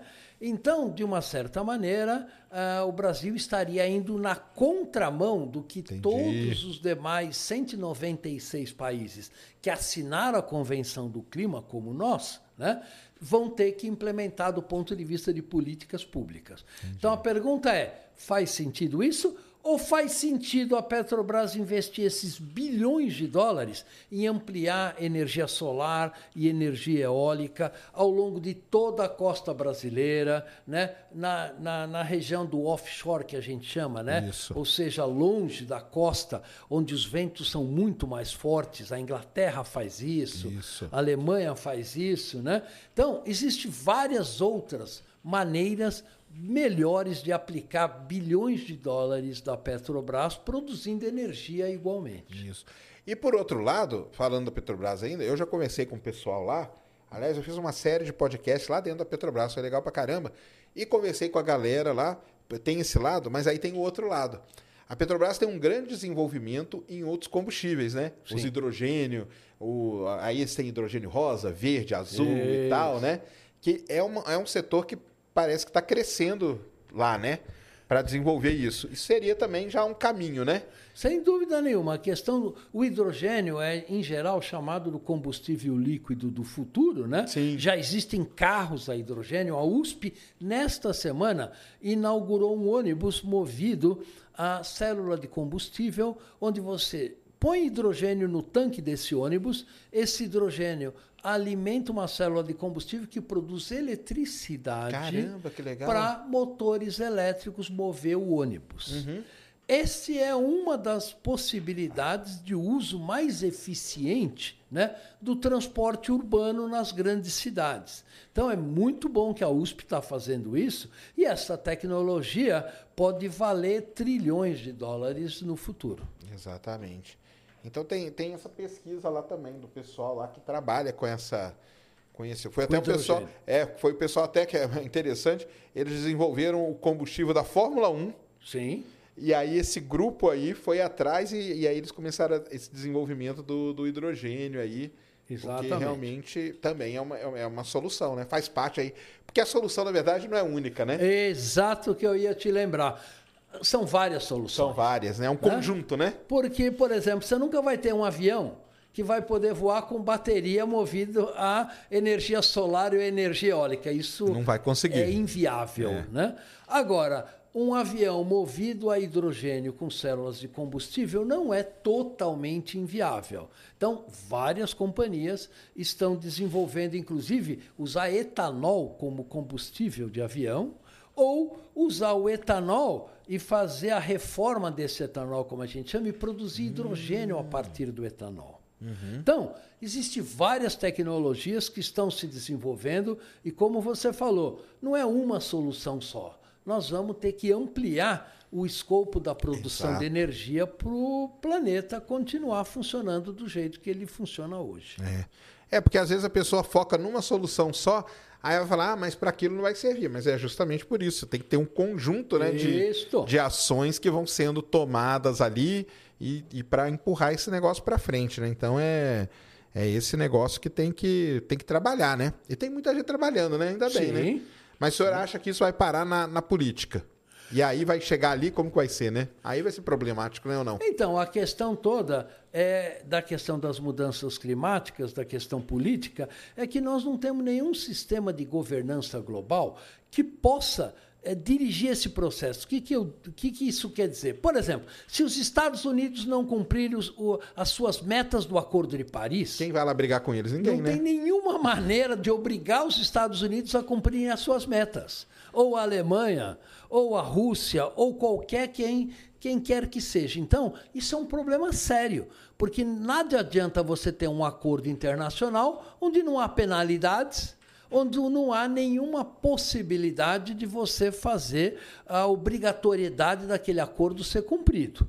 Então, isso vai ter que mudar nas próximas décadas, não vai ser muito fácil, mas eu acho que deixar da maneira como está hoje, simplesmente a maior parte dos governos pode ignorar a necessidade da redução de emissão de gás de efeito estufa já, e com isso ficar empurrando com a barriga, e os países mais pobres são quem Nossa, vai vai sofrer as sofrer, né? consequências.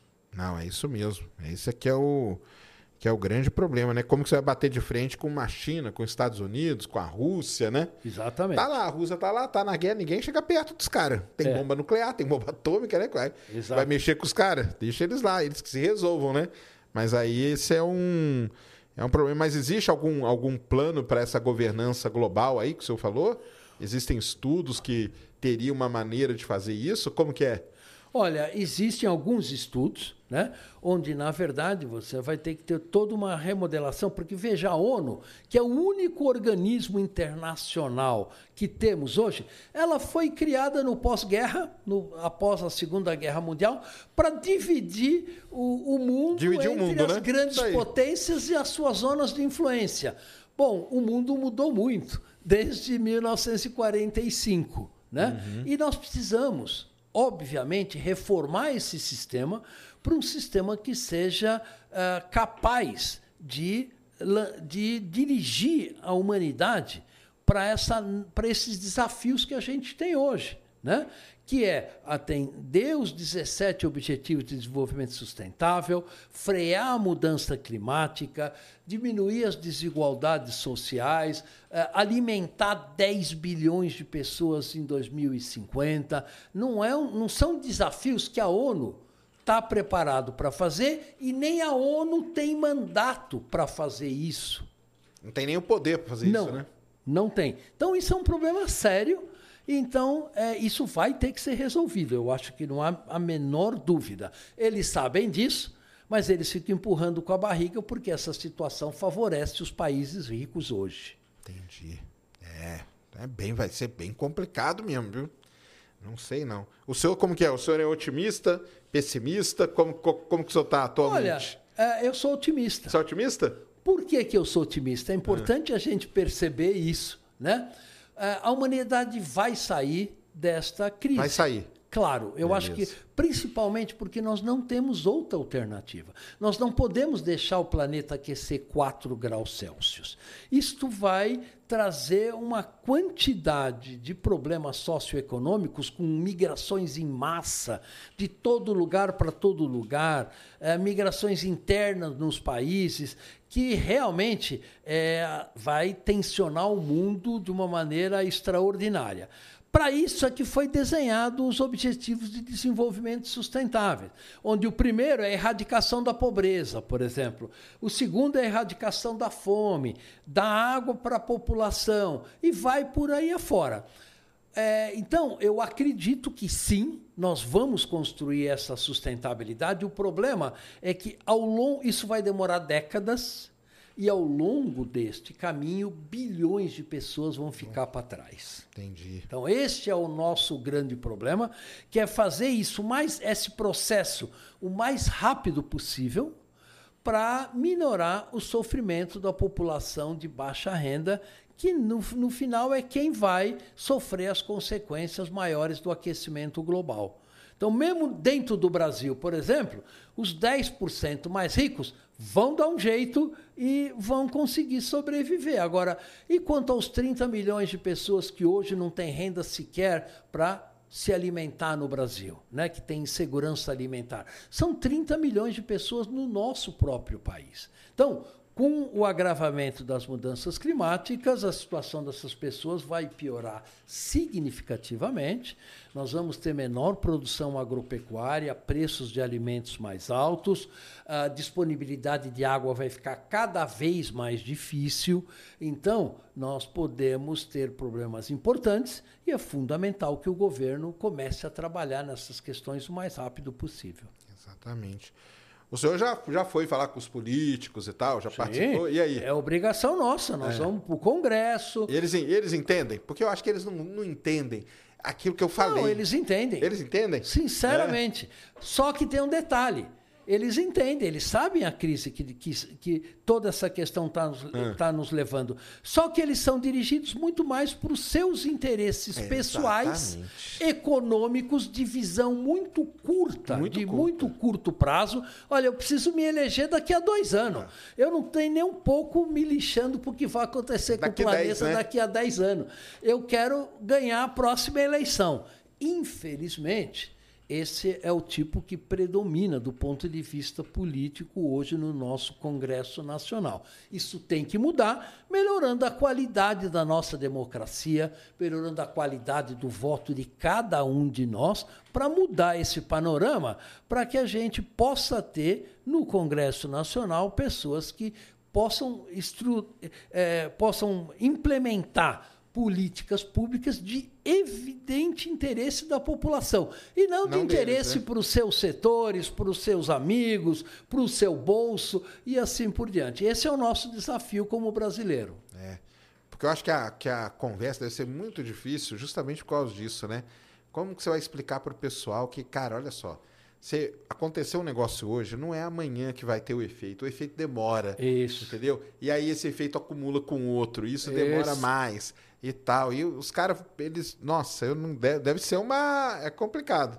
É né? difícil, mas é a nossa função. Mas é a função, né? Veja, hoje, cada vez mais a ciência tem obrigação de, De- de, falar com políticos, com a sociedade em geral, com organizações não governamentais e assim por diante. A época que a ciência só se preocupava em publicar papers, basicamente já era. Né? Hoje, Será que já é? Acho que não, hein? Será? Hoje é obrigação nossa. não, é obrigação, Você tem que contribuir. se- Por exemplo, o Galvão, ele está estudando a fusão Fusão nuclear nuclear. para permitir que daqui a uma, duas ou três décadas a gente A possa gente ter energia aqui. limpa e barata, por exemplo. Exato. né? Então, isso ele também está olhando para o futuro da humanidade e entende que a sua obrigação como cientista é contribuir para a melhoria da qualidade de vida da população. É. E aí, então, né, nesse ponto aqui que senhor tocou, eu teria que mudar um pouco até na parte da academia, né? Porque hoje a academia aqui no Brasil, as universidades, né, que eu estou falando, elas são preocupadas ainda com o lance da publicação, né? Sim. Porque é a publicação que vai dar a melhor nota no MEC, e aquela E- melhor nota que vai trazer mais dinheiro, É. e aí vira esse ciclo, né? É, a universidade, obviamente, como todas as instituições, tem os seus problemas. Né? Por exemplo, um deles é você separar as disciplinas entre física, química, biologia, quando, na verdade, na natureza, tudo isso ocorre ao mesmo tempo. Então, é, pesquisas interdisciplinares hoje são as pesquisas que estão mais na fronteira da ciência. Mas, em muita visão de muitos acadêmicos, essas pesquisas são pesquisas de segunda classe. Né? Então, esta visão é, estreita também tem que acabar também nas nossas universidades e colocar as universidades a serviço da população como um todo. E aí, eu já conhecendo a universidade, eu já não sou tão otimista, não. Porque eu sei esse lance aí da interdisciplinaridade, até porque eu venho dessa área, né? Sim. A minha área né, tem o pessoal da engenharia, tem o pessoal da geologia, Isso. tem o pessoal da geofísica. Pô, colocar esses aí para conversar, mesmo com o mesmo objetivo, já é muito complicado, entendeu? É muito. Porque também a pessoa não quer, ah, não, cara, eu não quero falar com aquele engenheiro lá, não, deixa ele quieto lá no canto dele. É complicado, a gente sabe que é, né? Dentro da, da universidade. E não é. hoje, por exemplo, você vê a questão das mudanças climáticas. Tem a ver com psicologia, tem a ver com impacto na saúde, então você tem que conversar com os Tem médicos. que trazer os médicos para Você papo, é. tem a ver com questões socioeconômicas, então você tem que conversar com os economistas, tem que conversar com os engenheiros e assim por diante. Sem isso, você não mais consegue fazer ciência de ponta nas universidades brasileiras hoje. Isso é um fenômeno mundial, É mundial, né? É. E isso é, eu acho que está fazendo com que as disciplinas se aproximem cada vez mais, mas como você falou, não é uma coisa fácil de fazer. Não é mesmo, nem um pouco fácil. Tem pergunta na plataforma? Põe ali. Palmiro.f. Boa noite. Existe um problema com a energia solar e eólica que é a intermitência. é Isso. Isso. O que vocês acham do armazenamento de energia renovável em combustíveis sintéticos? A Audi está testando o e-metano. A Porsche está testando a e-gasolina. Esses combustíveis são carbono neutro. Sim, essa é uma das soluções, né, é com a questão de combustíveis sintéticos, onde basicamente você fabrica o combustível a partir dos elementos básicos, carbono, ah, hidrogênio, e assim por diante. Agora, a questão da intermitência da energia solar e eólica tem várias potenciais soluções. Por exemplo, na Califórnia, o que, que eles estão fazendo? Durante o dia tem muito sol e tem muito vento. Então, eles pegam as usinas hidrelétricas e fazem as bombas das usinas hidrelétricas funcionarem ao contrário. Caramba! Então, você bombeia a água durante o dia para o reservatório e durante a noite essa água cai, gerando Entendi. eletricidade. Isso é factível, isso é possível de ser feito e já está funcionando em várias usinas da Califórnia. Agora, a intermitência, você pode também, por exemplo, além da questão das baterias, que é muito caro, mas você imagina o seguinte: imagina uma cidade que nem São Paulo, com 8 milhões de automóveis elétricos. Ah, sim. Isso é uma quantidade de bateria fenomenal, onde cada carro, durante o período da noite, onde não tem energia solar e não tem energia eólica, basicamente você pode usar a energia excedente destas baterias para você alimentar a, grade à noite. Agora, tem outras questões importantes. Por exemplo, o Brasil tem uma rede de distribuição de eletricidade muito integrada. Né? Então, durante o dia, você pode usar energia solar e eólica, particularmente do Nordeste, e à noite você usa Itaipu, você usa Belo Monte, você usa as usinas ah, hidrelétricas. Isso Você é vem- possível. Você vem alterando aos poucos, né? Isso, E isso é possível porque o Brasil hoje tem a maior parte da sua energia sendo gerada pelas ah, hidrelétricas. Hidrelétricas.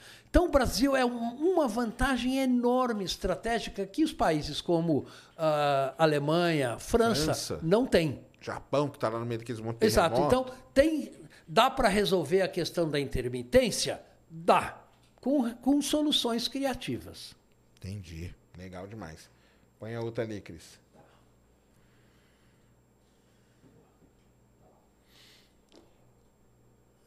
Isso, é ah, falou. Palmiro, né? Bom, de acordo com os dados da Petrobras, a produção do pré-sal vai cair a partir de 2000, acho que até antes, viu, Palmiro?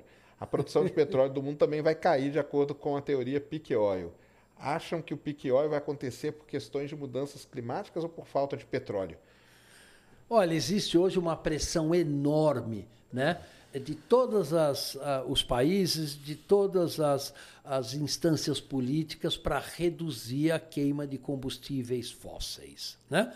É, o quanto, o quão rápido isso vai ser, ninguém tem uma bola de cristal para dizer se isso vai ocorrer em 2030, 2040 e 2050. Mas, por exemplo, a maior parte dos países europeus se comprometeram por lei a não produzirem, a Alemanha é um bom exemplo, não produzirem carros mais com motor a combustão interna. Né? Então, eles estão desativando as usinas a carvão, desativando as usinas termoelétricas, implantando grandes pro, processos de energia solar e energia eólica, e com isso reduzir a sua dependência de combustíveis fósseis.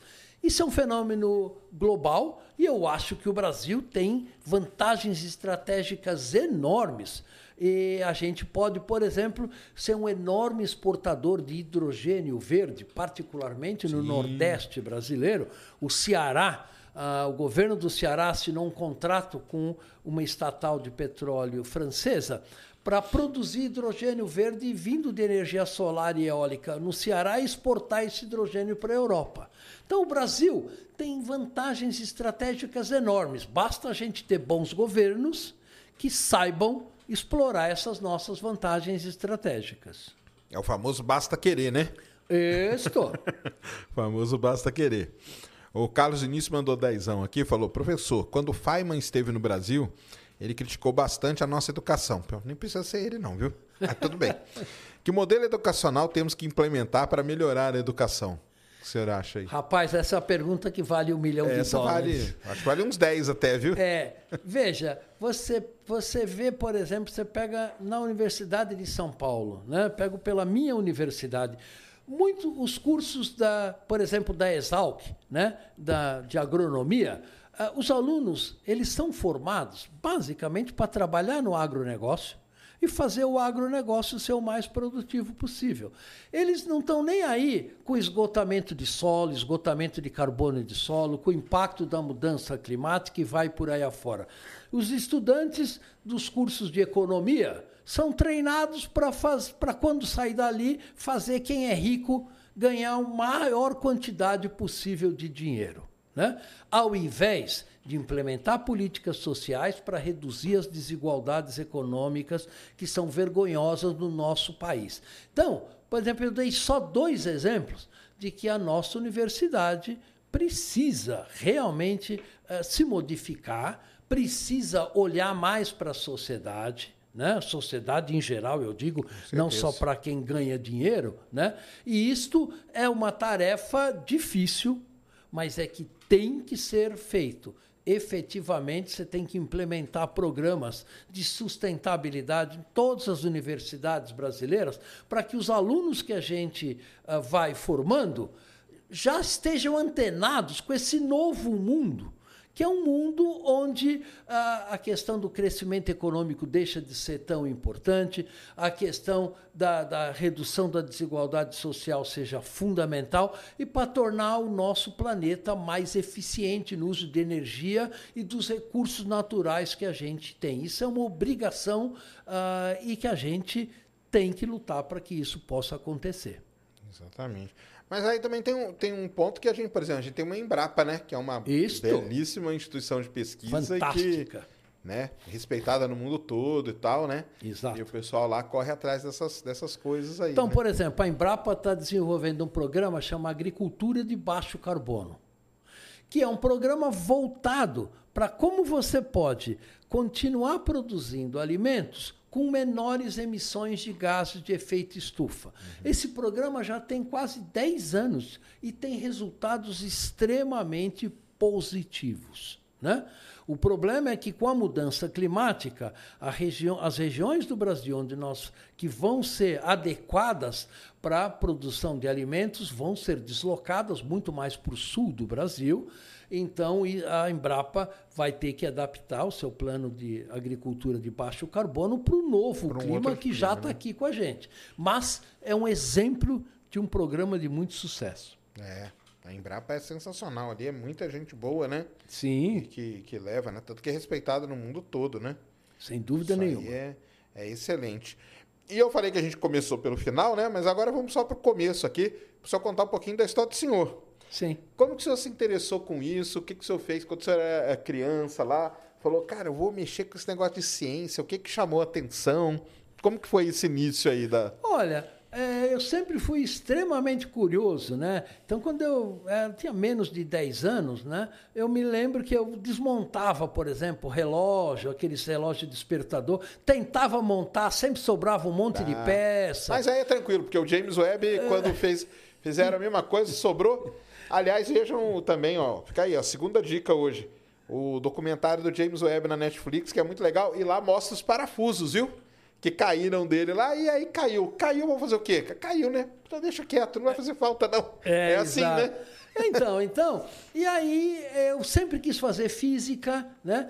Aí entrei na Mas você USP. sempre quis fazer física sempre, mesmo? É Sempre, mesmo? Foi o único vestibular que eu prestei. Caramba. Entrei na Mas o senhor física. queria fazer o quê na física? Hã? Queria fazer o Olha, quê? eu queria como- fazer ciência. Tá. Aí eu comecei com física nuclear, trabalhei no Que meu legal. mestrado com física nuclear, estudando reações nucleares, mas aí eu comecei a pensar, opa, talvez eu queira fazer alguma coisa que seja um pouco mais aplicado, Aplicado. e que tenha implicações sociais mais diretas, né? Aí eu comecei a trabalhar com poluição do ar aqui em São Paulo, aí depois eu expandi São Paulo para o planeta como um todo, estudando o impacto de partículas de aerossóis tem no clima, e aí para a mudança climática global foi um passo curto. Entendi. Então, basicamente, eu tive muita sorte de ter pessoas né, que me ajudaram muito ao longo dessa trajetória, pessoas brilhantes, meus orientadores. Então, realmente é uma coisa que, para mim, pelo menos, funcionou. Só que eu acho que é importante o pessoal mais jovem perceber que isso, na nossa época, era muito mais fácil do que é hoje. Hoje o mundo é muito mais complexo. Hoje você escolher uma carreira é difícil, né? Você achar uma colocação profissional hoje é muito mais difícil. Eu fui contratado na USP quando ainda tinha meu mestrado, porque naquela época precisava de gente para dar aula urgentemente. Aí um dia o Goldenberg chegou na minha sala, Paulo, nós. Estamos precisando de professor. Passa lá e vê na sessão de pessoal e vê se a gente tem alguma vaga lá. Funcionava desse jeito. Hoje, você vai prestar um concurso com 80 candidatos. É, é muito mais Quando tem difícil. vaga, né? Quando tem- Isso. Então, a minha vida foi muito mais fácil do que a da atual geração. Não é mole, não, a vida de quem está entrando no mercado de trabalho hoje. É. Estudou ali no famoso IFUSP, então, né? Isso, no Instituto de Física da USP. Ia muito ali. Aliás, fiz meu curso é basicamente ali, né? É. Que eu fiz geofísica, então a gente tava lá Isso. todo dia, toda hora, né? Que legal. Então, o senhor queria fazer, fez física nuclear e depois foi para essa outra área, Física aplicada. aplicada a questões ambientais em geral. Entendi. E aí tá aí, né? Na- na- nessa luta aí, né? Diária, né? Isso, mas isso faz parte, a Faz vida parte, de, né? de qualquer acadêmico não é fácil, não. Não pensa que é tudo cor-de-rosa. Você faz um experimento, ele não dá certo, aí você tenta outro caminho também não dá certo, mas aí você vai aprendendo a otimizar os seus processos e chegar o mais rápido possível ah, no que a sociedade precisa do ponto de vista de serviços da universidade. Ah, não, é exatamente isso, isso mesmo. E uma outra coisa que o pessoal fala bastante também nessa, nesse, nesse lance é o, o lance da, do buraco da camada de ozônio. Sim. Teve uma época, né, lá na década de 90, né? Isso. Que é, vamos, ah, nós vamos destruir a camada de ozônio e tal. O que, que foi feito de lá para cá? Porque, por exemplo, a gente parou de falar nisso, né? Sim. Então, co- como que, é como muito que foi essa história aí? essa história, né? Inclusive essa história deu o prêmio Nobel de Química a um amigão meu, Paul Crutzen, Ah, né? que legal. do Instituto Max Planck. Uhum. Basicamente, é, o Paul Crutzen, junto com o Mário Molina, um, um físico, um químico é, mexicano, eles descobriram que, ao você jogar determinados compostos na alta atmosfera, naquele caso eram os clorofluorocarbonos, você promovia a destruição da camada de ozônio. E isso é importante porque nós só estamos vivos aqui nesse planeta por causa da camada de ozônio que nos protege da radiação ultravioleta, senão todos os seres vivos do planeta iriam morrer de câncer muito rapidamente. E na época isso foi, né? Para quem não. A galera que, que é mais nova não vai lembrar, mas na época isso era, cara, vai, vai- acabou, né? Vai o, porque o. Até para falar pro pessoal, né? O CFC, né? Isso. Da onde que ele vem? Desodorante, era o gás da Geladeira. geladeira. Isso mesmo. E Ah, aí. É, e aí foi interessante, porque rapidamente foi feito um acordo internacional, que chama Protocolo de Montreal, que baniu, terminou a fabricação desses gases CFCs. E aí é interessante que é o seguinte, né? Baniu a produção do CFC, mas a gente continua tendo geladeira e continua tendo desodorante. Exatamente.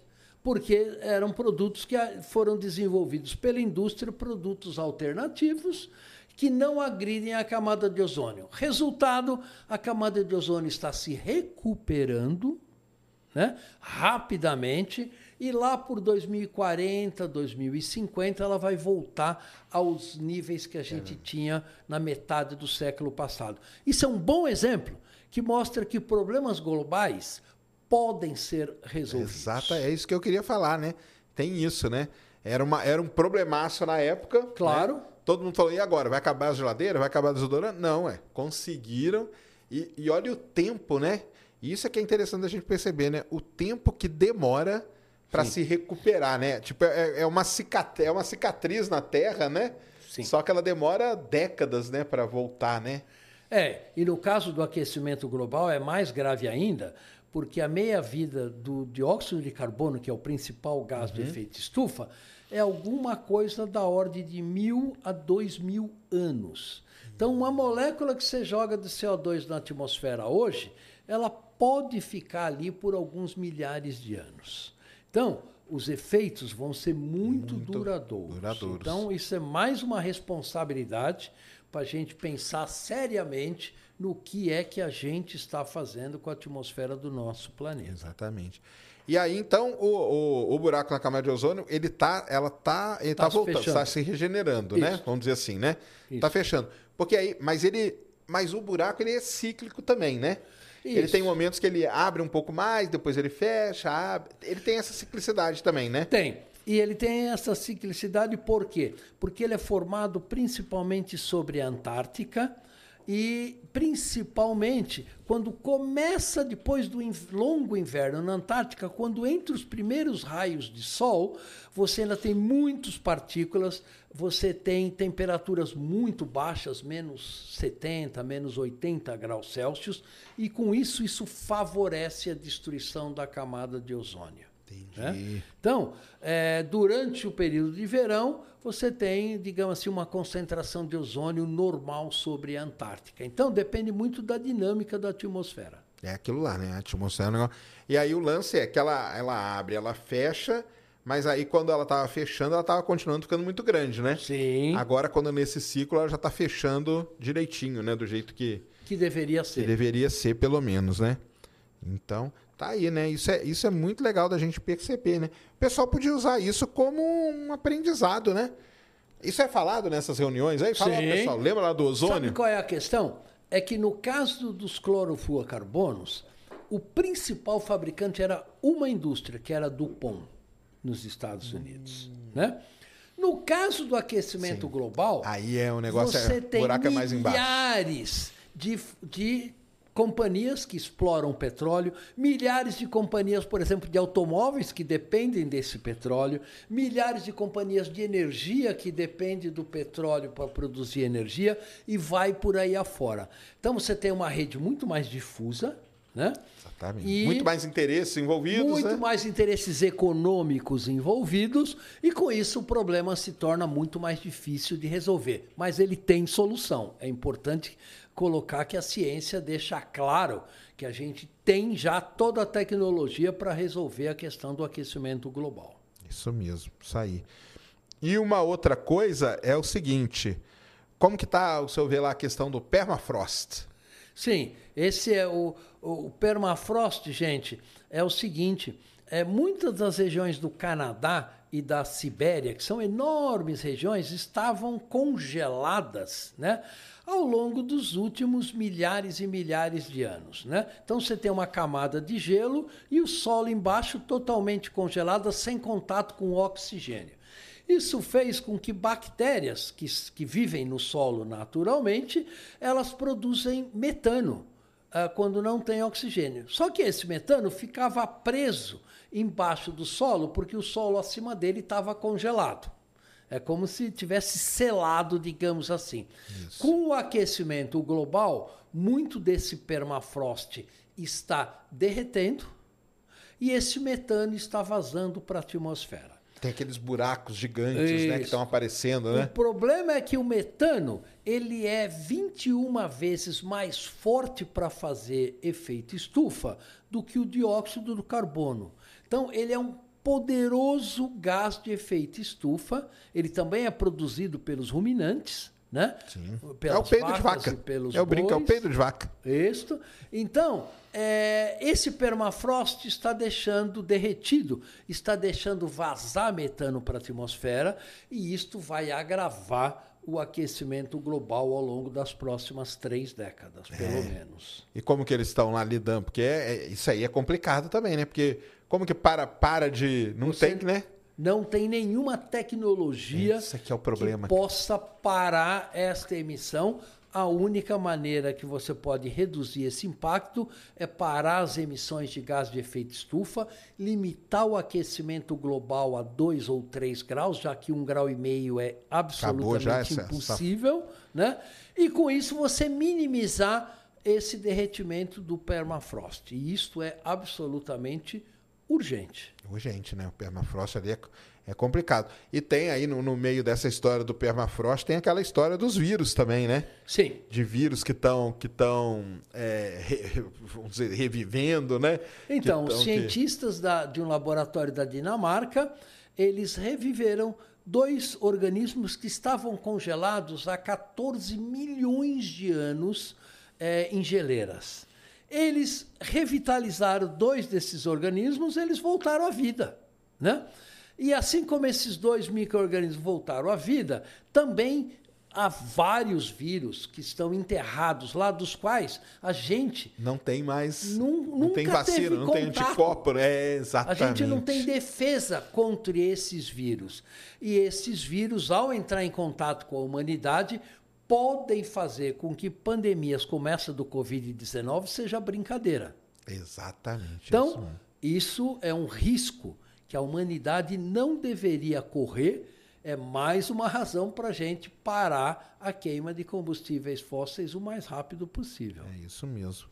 É, não, essa, essa questão aí do permafrost, que faz uns. O pessoal já deve ter visto, faz uns buracos, explode, né? O, o, solo explode. Com metano, porque é um gás é, que explode. É um gás, né? É um gás explosivo, ele explode o solo, vira um buraco gigante e ali começa a vazar. É. E aí vai embora.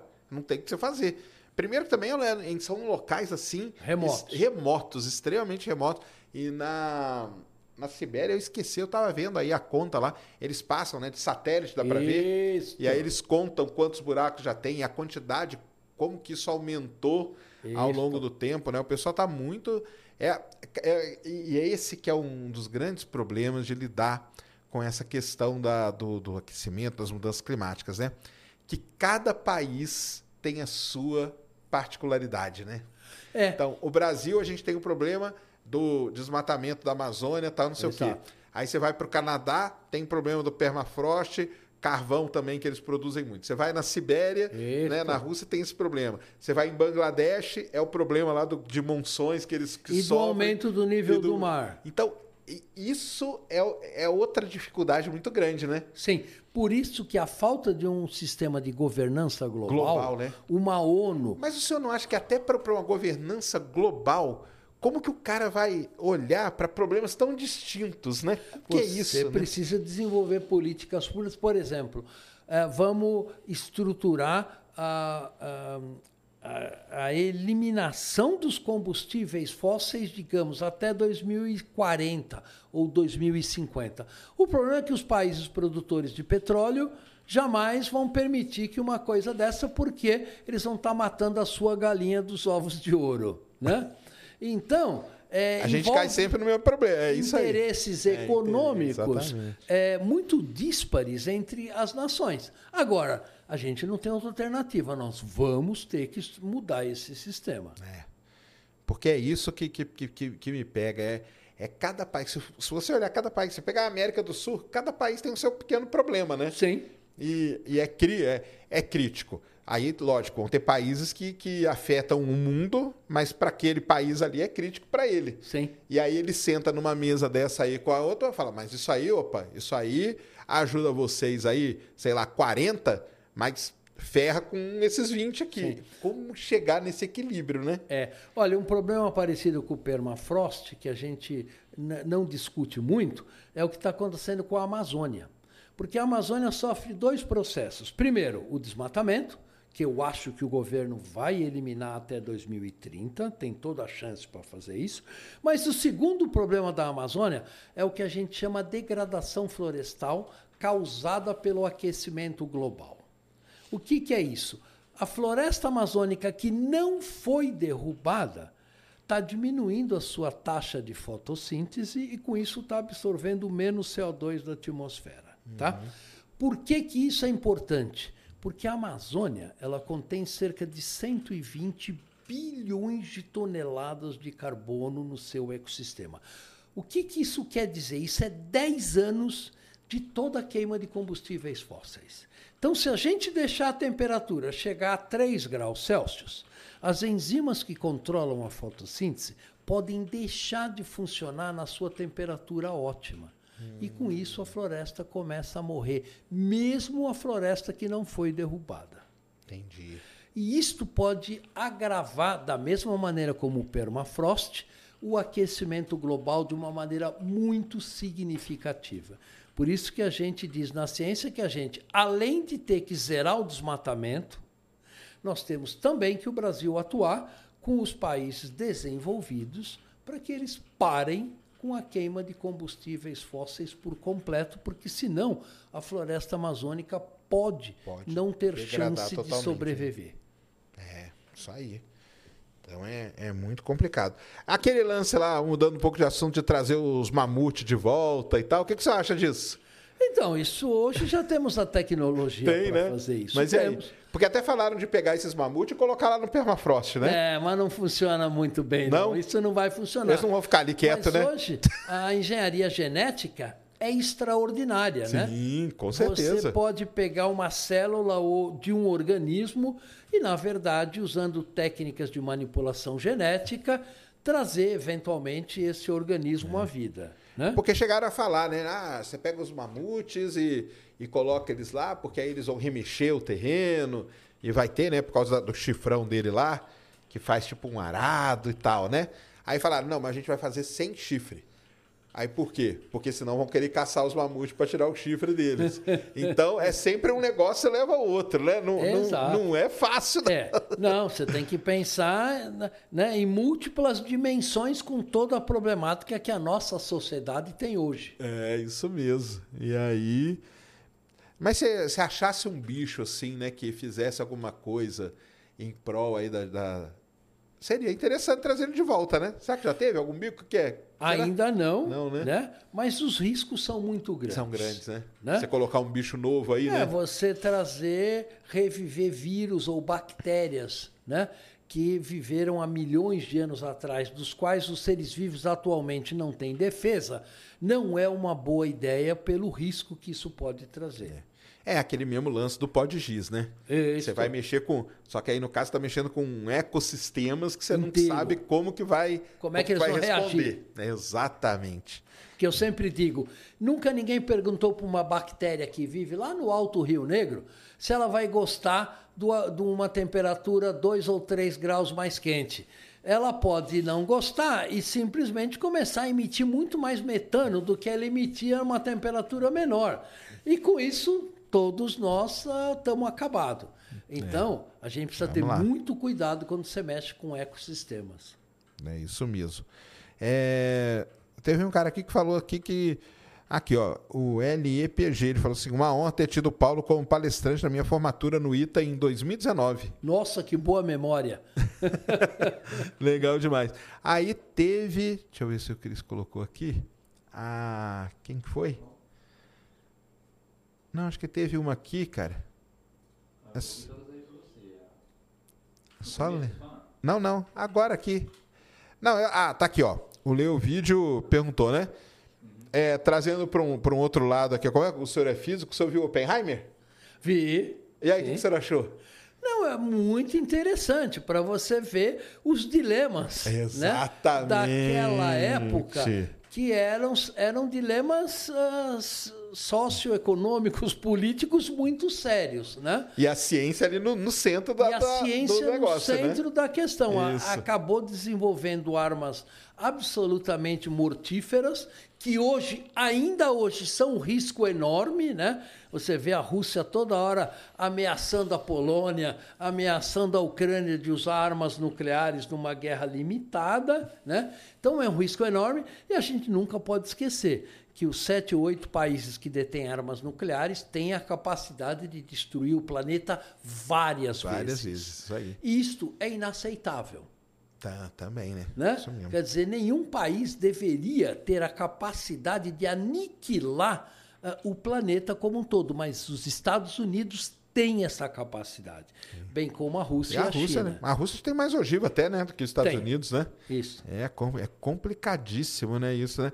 Mas é, é isso mesmo, né? E o legal do, do filme, assim, é você ver os cientistas ali e que, que grupo que eles reuniram, né? Também, né? Naquela época, né? Sim, era a nata A da na- nata é. da nata da ciência. Nunca mais vai ter um momento daquele, Não. será? Não vai, né? Não, a ciência mudou muito da maneira. Um Einstein, por exemplo, hoje já seria muito mais difícil dele fazer os avanços que ele fez, porque mudou a maneira da gente fazer ciência. Hoje, ciência é muito mais cooperativo. Você Sim. trabalha em grandes cooperações, grandes Mas laboratórios. ali, o, o Los Alamos ali foi, foi um início dessa cooperação, né? Porque Foi. colocou ali uma galera de, de, né? de peso, De peso, né? trabalhando concentrado com recursos infinitos, infinitos. É isso que eu falo, recurso né? infinito. para resolver com uma meta muito, muito clara. É. Né? E foi extraordinário, realmente, porque antes daquele grupo, quer dizer, a, a, a fissão nuclear controlada simplesmente não existia ainda. Né? É. Então, é, foi extraordinário o que esses cientistas fizeram, para o bem e para o E mal. pro mal depois, né? E você pega a lista ali, é porque o filme, ele, logicamente, né? Ele foca no Oppenheimer. O coitado do, do Feynman tá lá, ele aparece, Aparece tocando, né? Tocando. Na hora que eu vi, falei, caramba, o Feynman ali. E tinha, era o Niels Bohr, era o Oppenheimer, era o Isso. Feynman, era aquele Kochakovsky, é, que é aquele Isso. nome esquisito, né? Que eu nunca sei falar, mas acho que é mais ou menos isso, né? É. Eram uns caras ali que, que reunidos ali. Primeiro que eram, tipo, prêmios Nobel de, de várias Sim. gerações, né? Sim. E futuros também, né? Que iam ganhar depois, né? É. E é importante perceber que esses caras fizeram isso, olha, sem ter computador, supercomputador na mão, sem ter nada disso, usando, usando só a sua genialidade. Isso é muito, muito, muito Isso é interessante. muito interessante mesmo. Filmaço, galera. Assistam lá, porque é, além de ser histórico, para você que gosta de ciência, tem Isso. toda essa parte aí. E tem um negócio lá no filme que é muito legal. Aqui não é spoiler, né? Porque o filme é a história, né? A história Claro. já é o spoiler de tudo, né? Mas o. Tem as caminhadas ali que mostra o Einstein caminhando e tal, né? Conversando e fazendo ciência. Então, e tem uma hora que mostra ele conversando com outro cara que ninguém dá muito valor, mas que eu gosto muito, que é o Godel, né? Sim, Que, é o sim, Go- sim, sim. Que, que falam que os dois caminhavam e conversavam Isso. e ninguém tem essas conversas. É. Que é, É. um- o- dizem acabou aí. hoje. É, mas dizem na, na- até na física, já conversei com outros físicos, Sim. que eles falam que o sonho era saber o que, que os dois estavam conversando, porque eram duas mentes, né? Brilhante. Brilhantes, né? Exato. E aí, o que, que eles conversavam tanto naquelas caminhadas que eles faziam É. ali, né? É.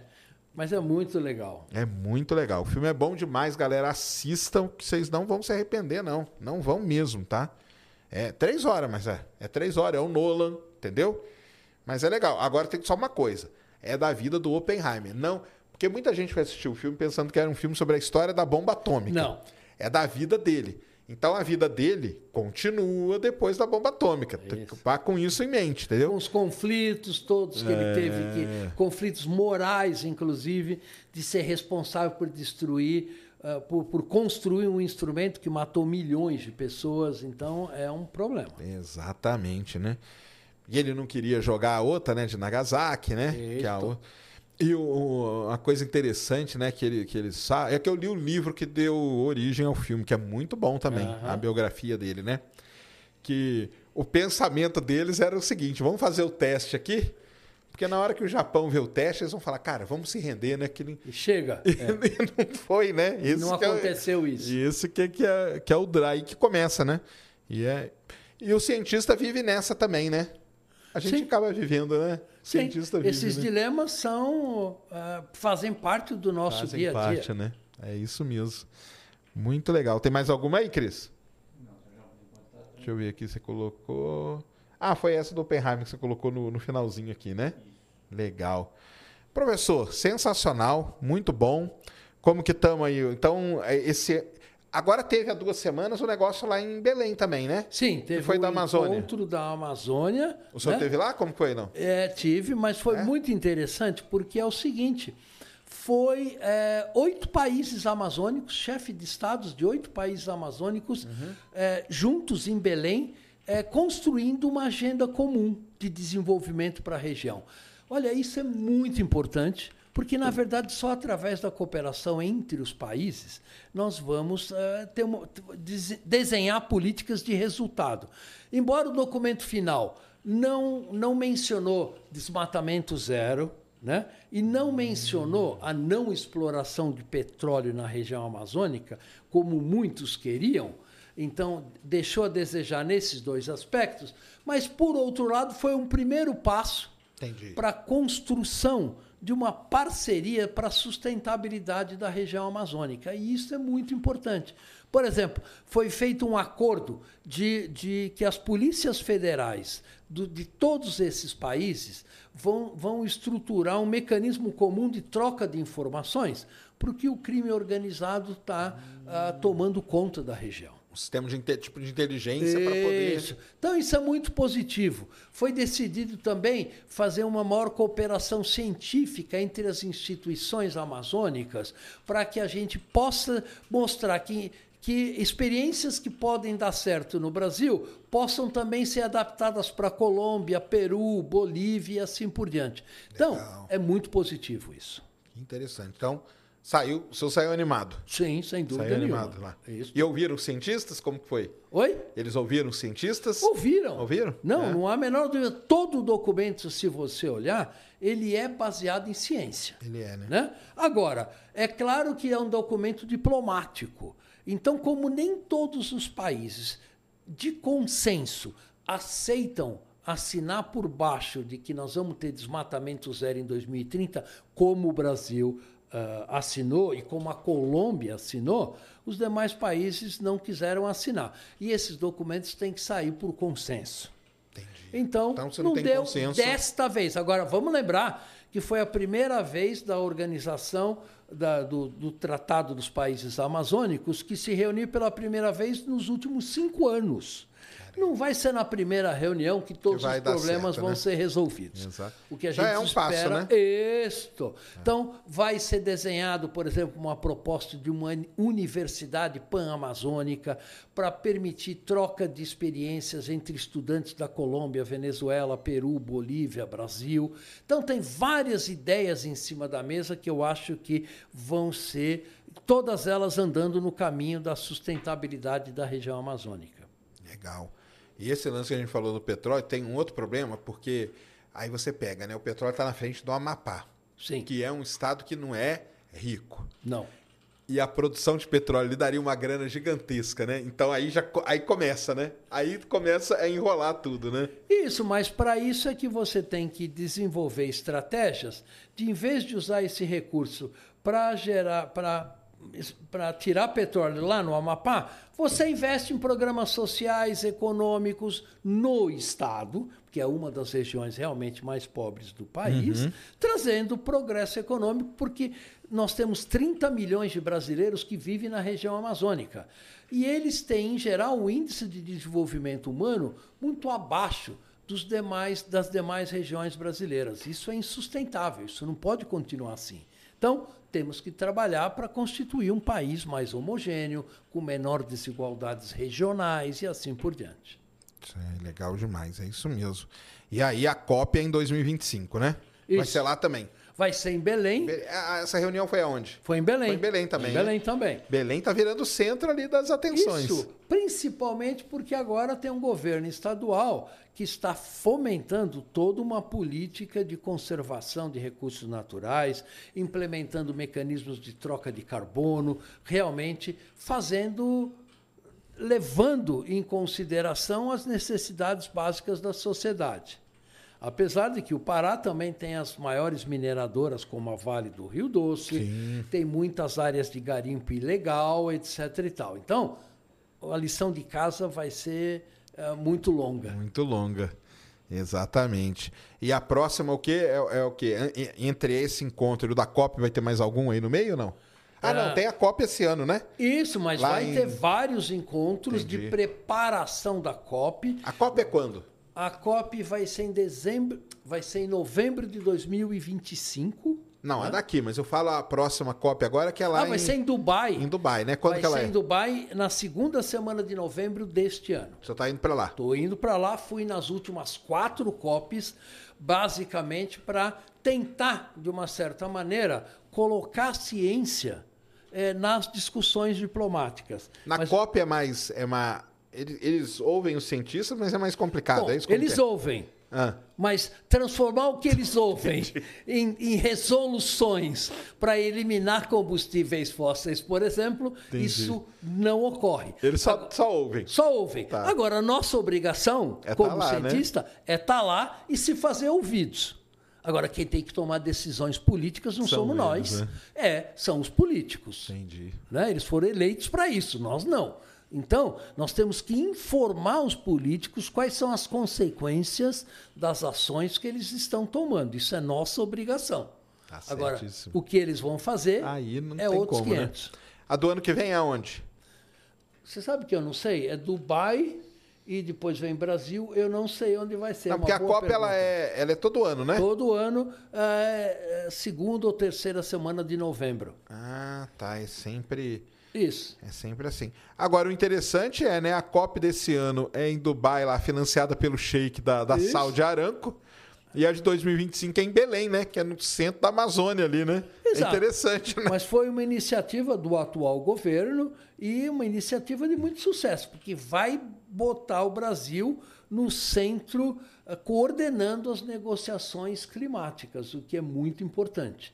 Então, o Brasil está fazendo parceria com os países que têm florestas tropicais, como o Congo, Indonésia, para ter uma política comum de redução de. Porque não adianta você reduzir o desmatamento da Amazônia e ele continuar alto na África e na Indonésia. Então, as políticas têm que ser coordenadas globalmente. O planeta é um só. É um só. E todo mundo vive aí, né? Isso. E quando acabar. Assim, a Terra não vai acabar, não. Mas Não. é a gente, né? O problema, a Terra vai continuar, Vai a sua continuar, trajetória. continuar. Se a Ela gente adapta, vai, né? É. se a gente vai O continuar, problema é que a gente não vai estar se adaptado, né? É. Que é aquele lance, né? O pessoal, ah, mas vai acabar até. Cara, a Terra não vai acabar. O Não. problema é que a gente vai mudar a atmosfera a ponto de ser uma atmosfera que não é. não nos favorece. Não favorece o ser humano. Exato. Vai ter que nascer um outro bicho que fala: ah, essa atmosfera aqui é para nós. É o que eu quero. É o que eu quero. E esse aqui. Que é, é difícil a pessoa entender isso também, É, né? Exato. o planeta, veja, o planeta tem 4,5 bilhões de anos. Já passamos cinco extinções em massa. Isso. Né? A nossa espécie só está aqui no planeta há 200 mil anos, que não é nada perto nada. dos 4,5 bilhões. Então, eh, nós somos muito frágeis. A gente tem que reconhecer a nossa fragilidade, Tá? E se a gente fizer muita bobagem, a gente pode ter menos chance de sobrevivência. Exatamente. E já foram cinco, né? Tá. O pessoal fala da sexta, aí o senhor acredita numa sexta extinção em massa?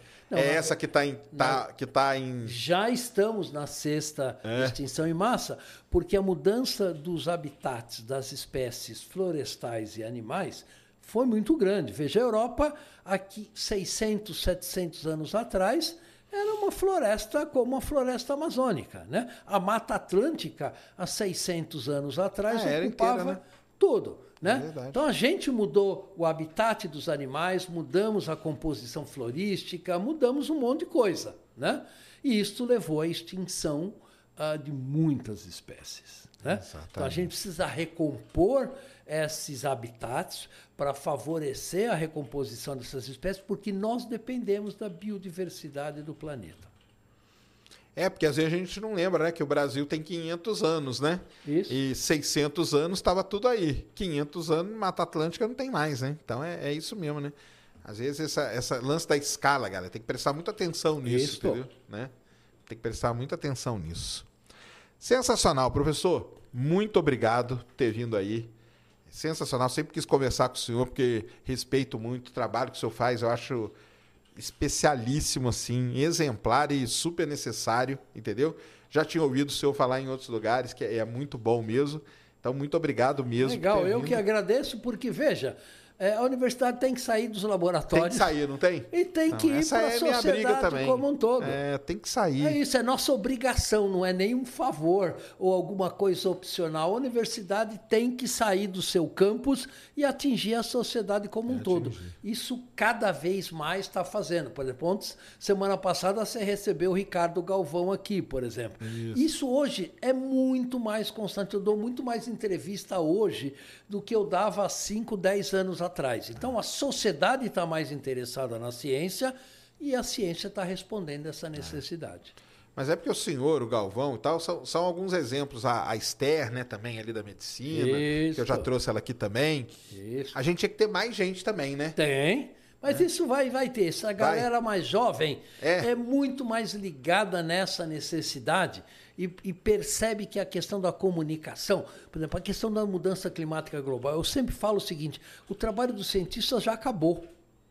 Agora é um problema de comunicação para a sociedade, é com você. Né? A tarefa agora, o barco, está contigo, não está mais com a ciência, que a ciência já fez o seu trabalho, fez as projeções climáticas, já sabemos o que vai acontecer, está acontecendo o que a gente previa. Agora nós temos que fazer essa mensagem chegar, Chegar. na sociedade. E aí é com comunicadores como você, ne- em podcasts como esse. É isso aí. Vamos lá nessa luta aí. Muito obrigado de novo. Obrigado vocês, Valeu demais legal. por ter vindo aí. Sensacional. Galera, muito obrigado aí vocês todos que estiveram aí no chat. Aí, ó, chegamos a quase 4 mil pessoas aqui com a gente hoje. Entendeu? Muito bom mesmo. Aliás, vou até aproveitar a audiência. Pessoal, o Space Today, que é o meu outro canal, ele está concorrendo no prêmio IBEST lá em Cultura e Curiosidades. Nós estamos liderando. Então vão lá e votem agora, tá? Vão lá e votem agora o prêmio IBEST, Cultura e Curiosidade, para a gente se manter ali. Toda semana um é eliminado no paredão. Então votem lá para a gente se manter. Então é isso aí. Semana que vem é uma semana muito importante, tá? Talvez vocês não saibam, mas dia 22 de agosto vai fazer 20 anos do acidente de Alcântara. Da explosão em Alcântara, onde a gente perdeu ali um corpo científico, né? Os engenheiros mais né, respeitados e tal, né? A galera do ITA, né? Uma, 20, Exatamente. 21 engenheiros, técnicos e tudo, morreram no acidente de Alcântara, que foi dia 22 de agosto de 2003. Então, para a semana que vem, estou preparando aí coisas para a gente falar sobre o Programa Espacial Brasileiro, falar sobre Alcântara, sobre o acidente que teve lá, até para poder trazer isso, né? Porque é um negócio que é triste, mas o pessoal às vezes esquece, né? Que Legal, aconteceu, né? Claro. Então nós vamos trazer isso aí semana que vem, nesses 20 anos aí. Beleza? Pessoal, professor, muito obrigado de novo. Obrigado a você. Pessoal, obrigado demais. Valeu aí. Semana que vem tamo junto. Deu aí, Cris? Tudo demais, Sérgio. Valeu. Galera, boa noite. Ótimo final de semana a todos. Fomos.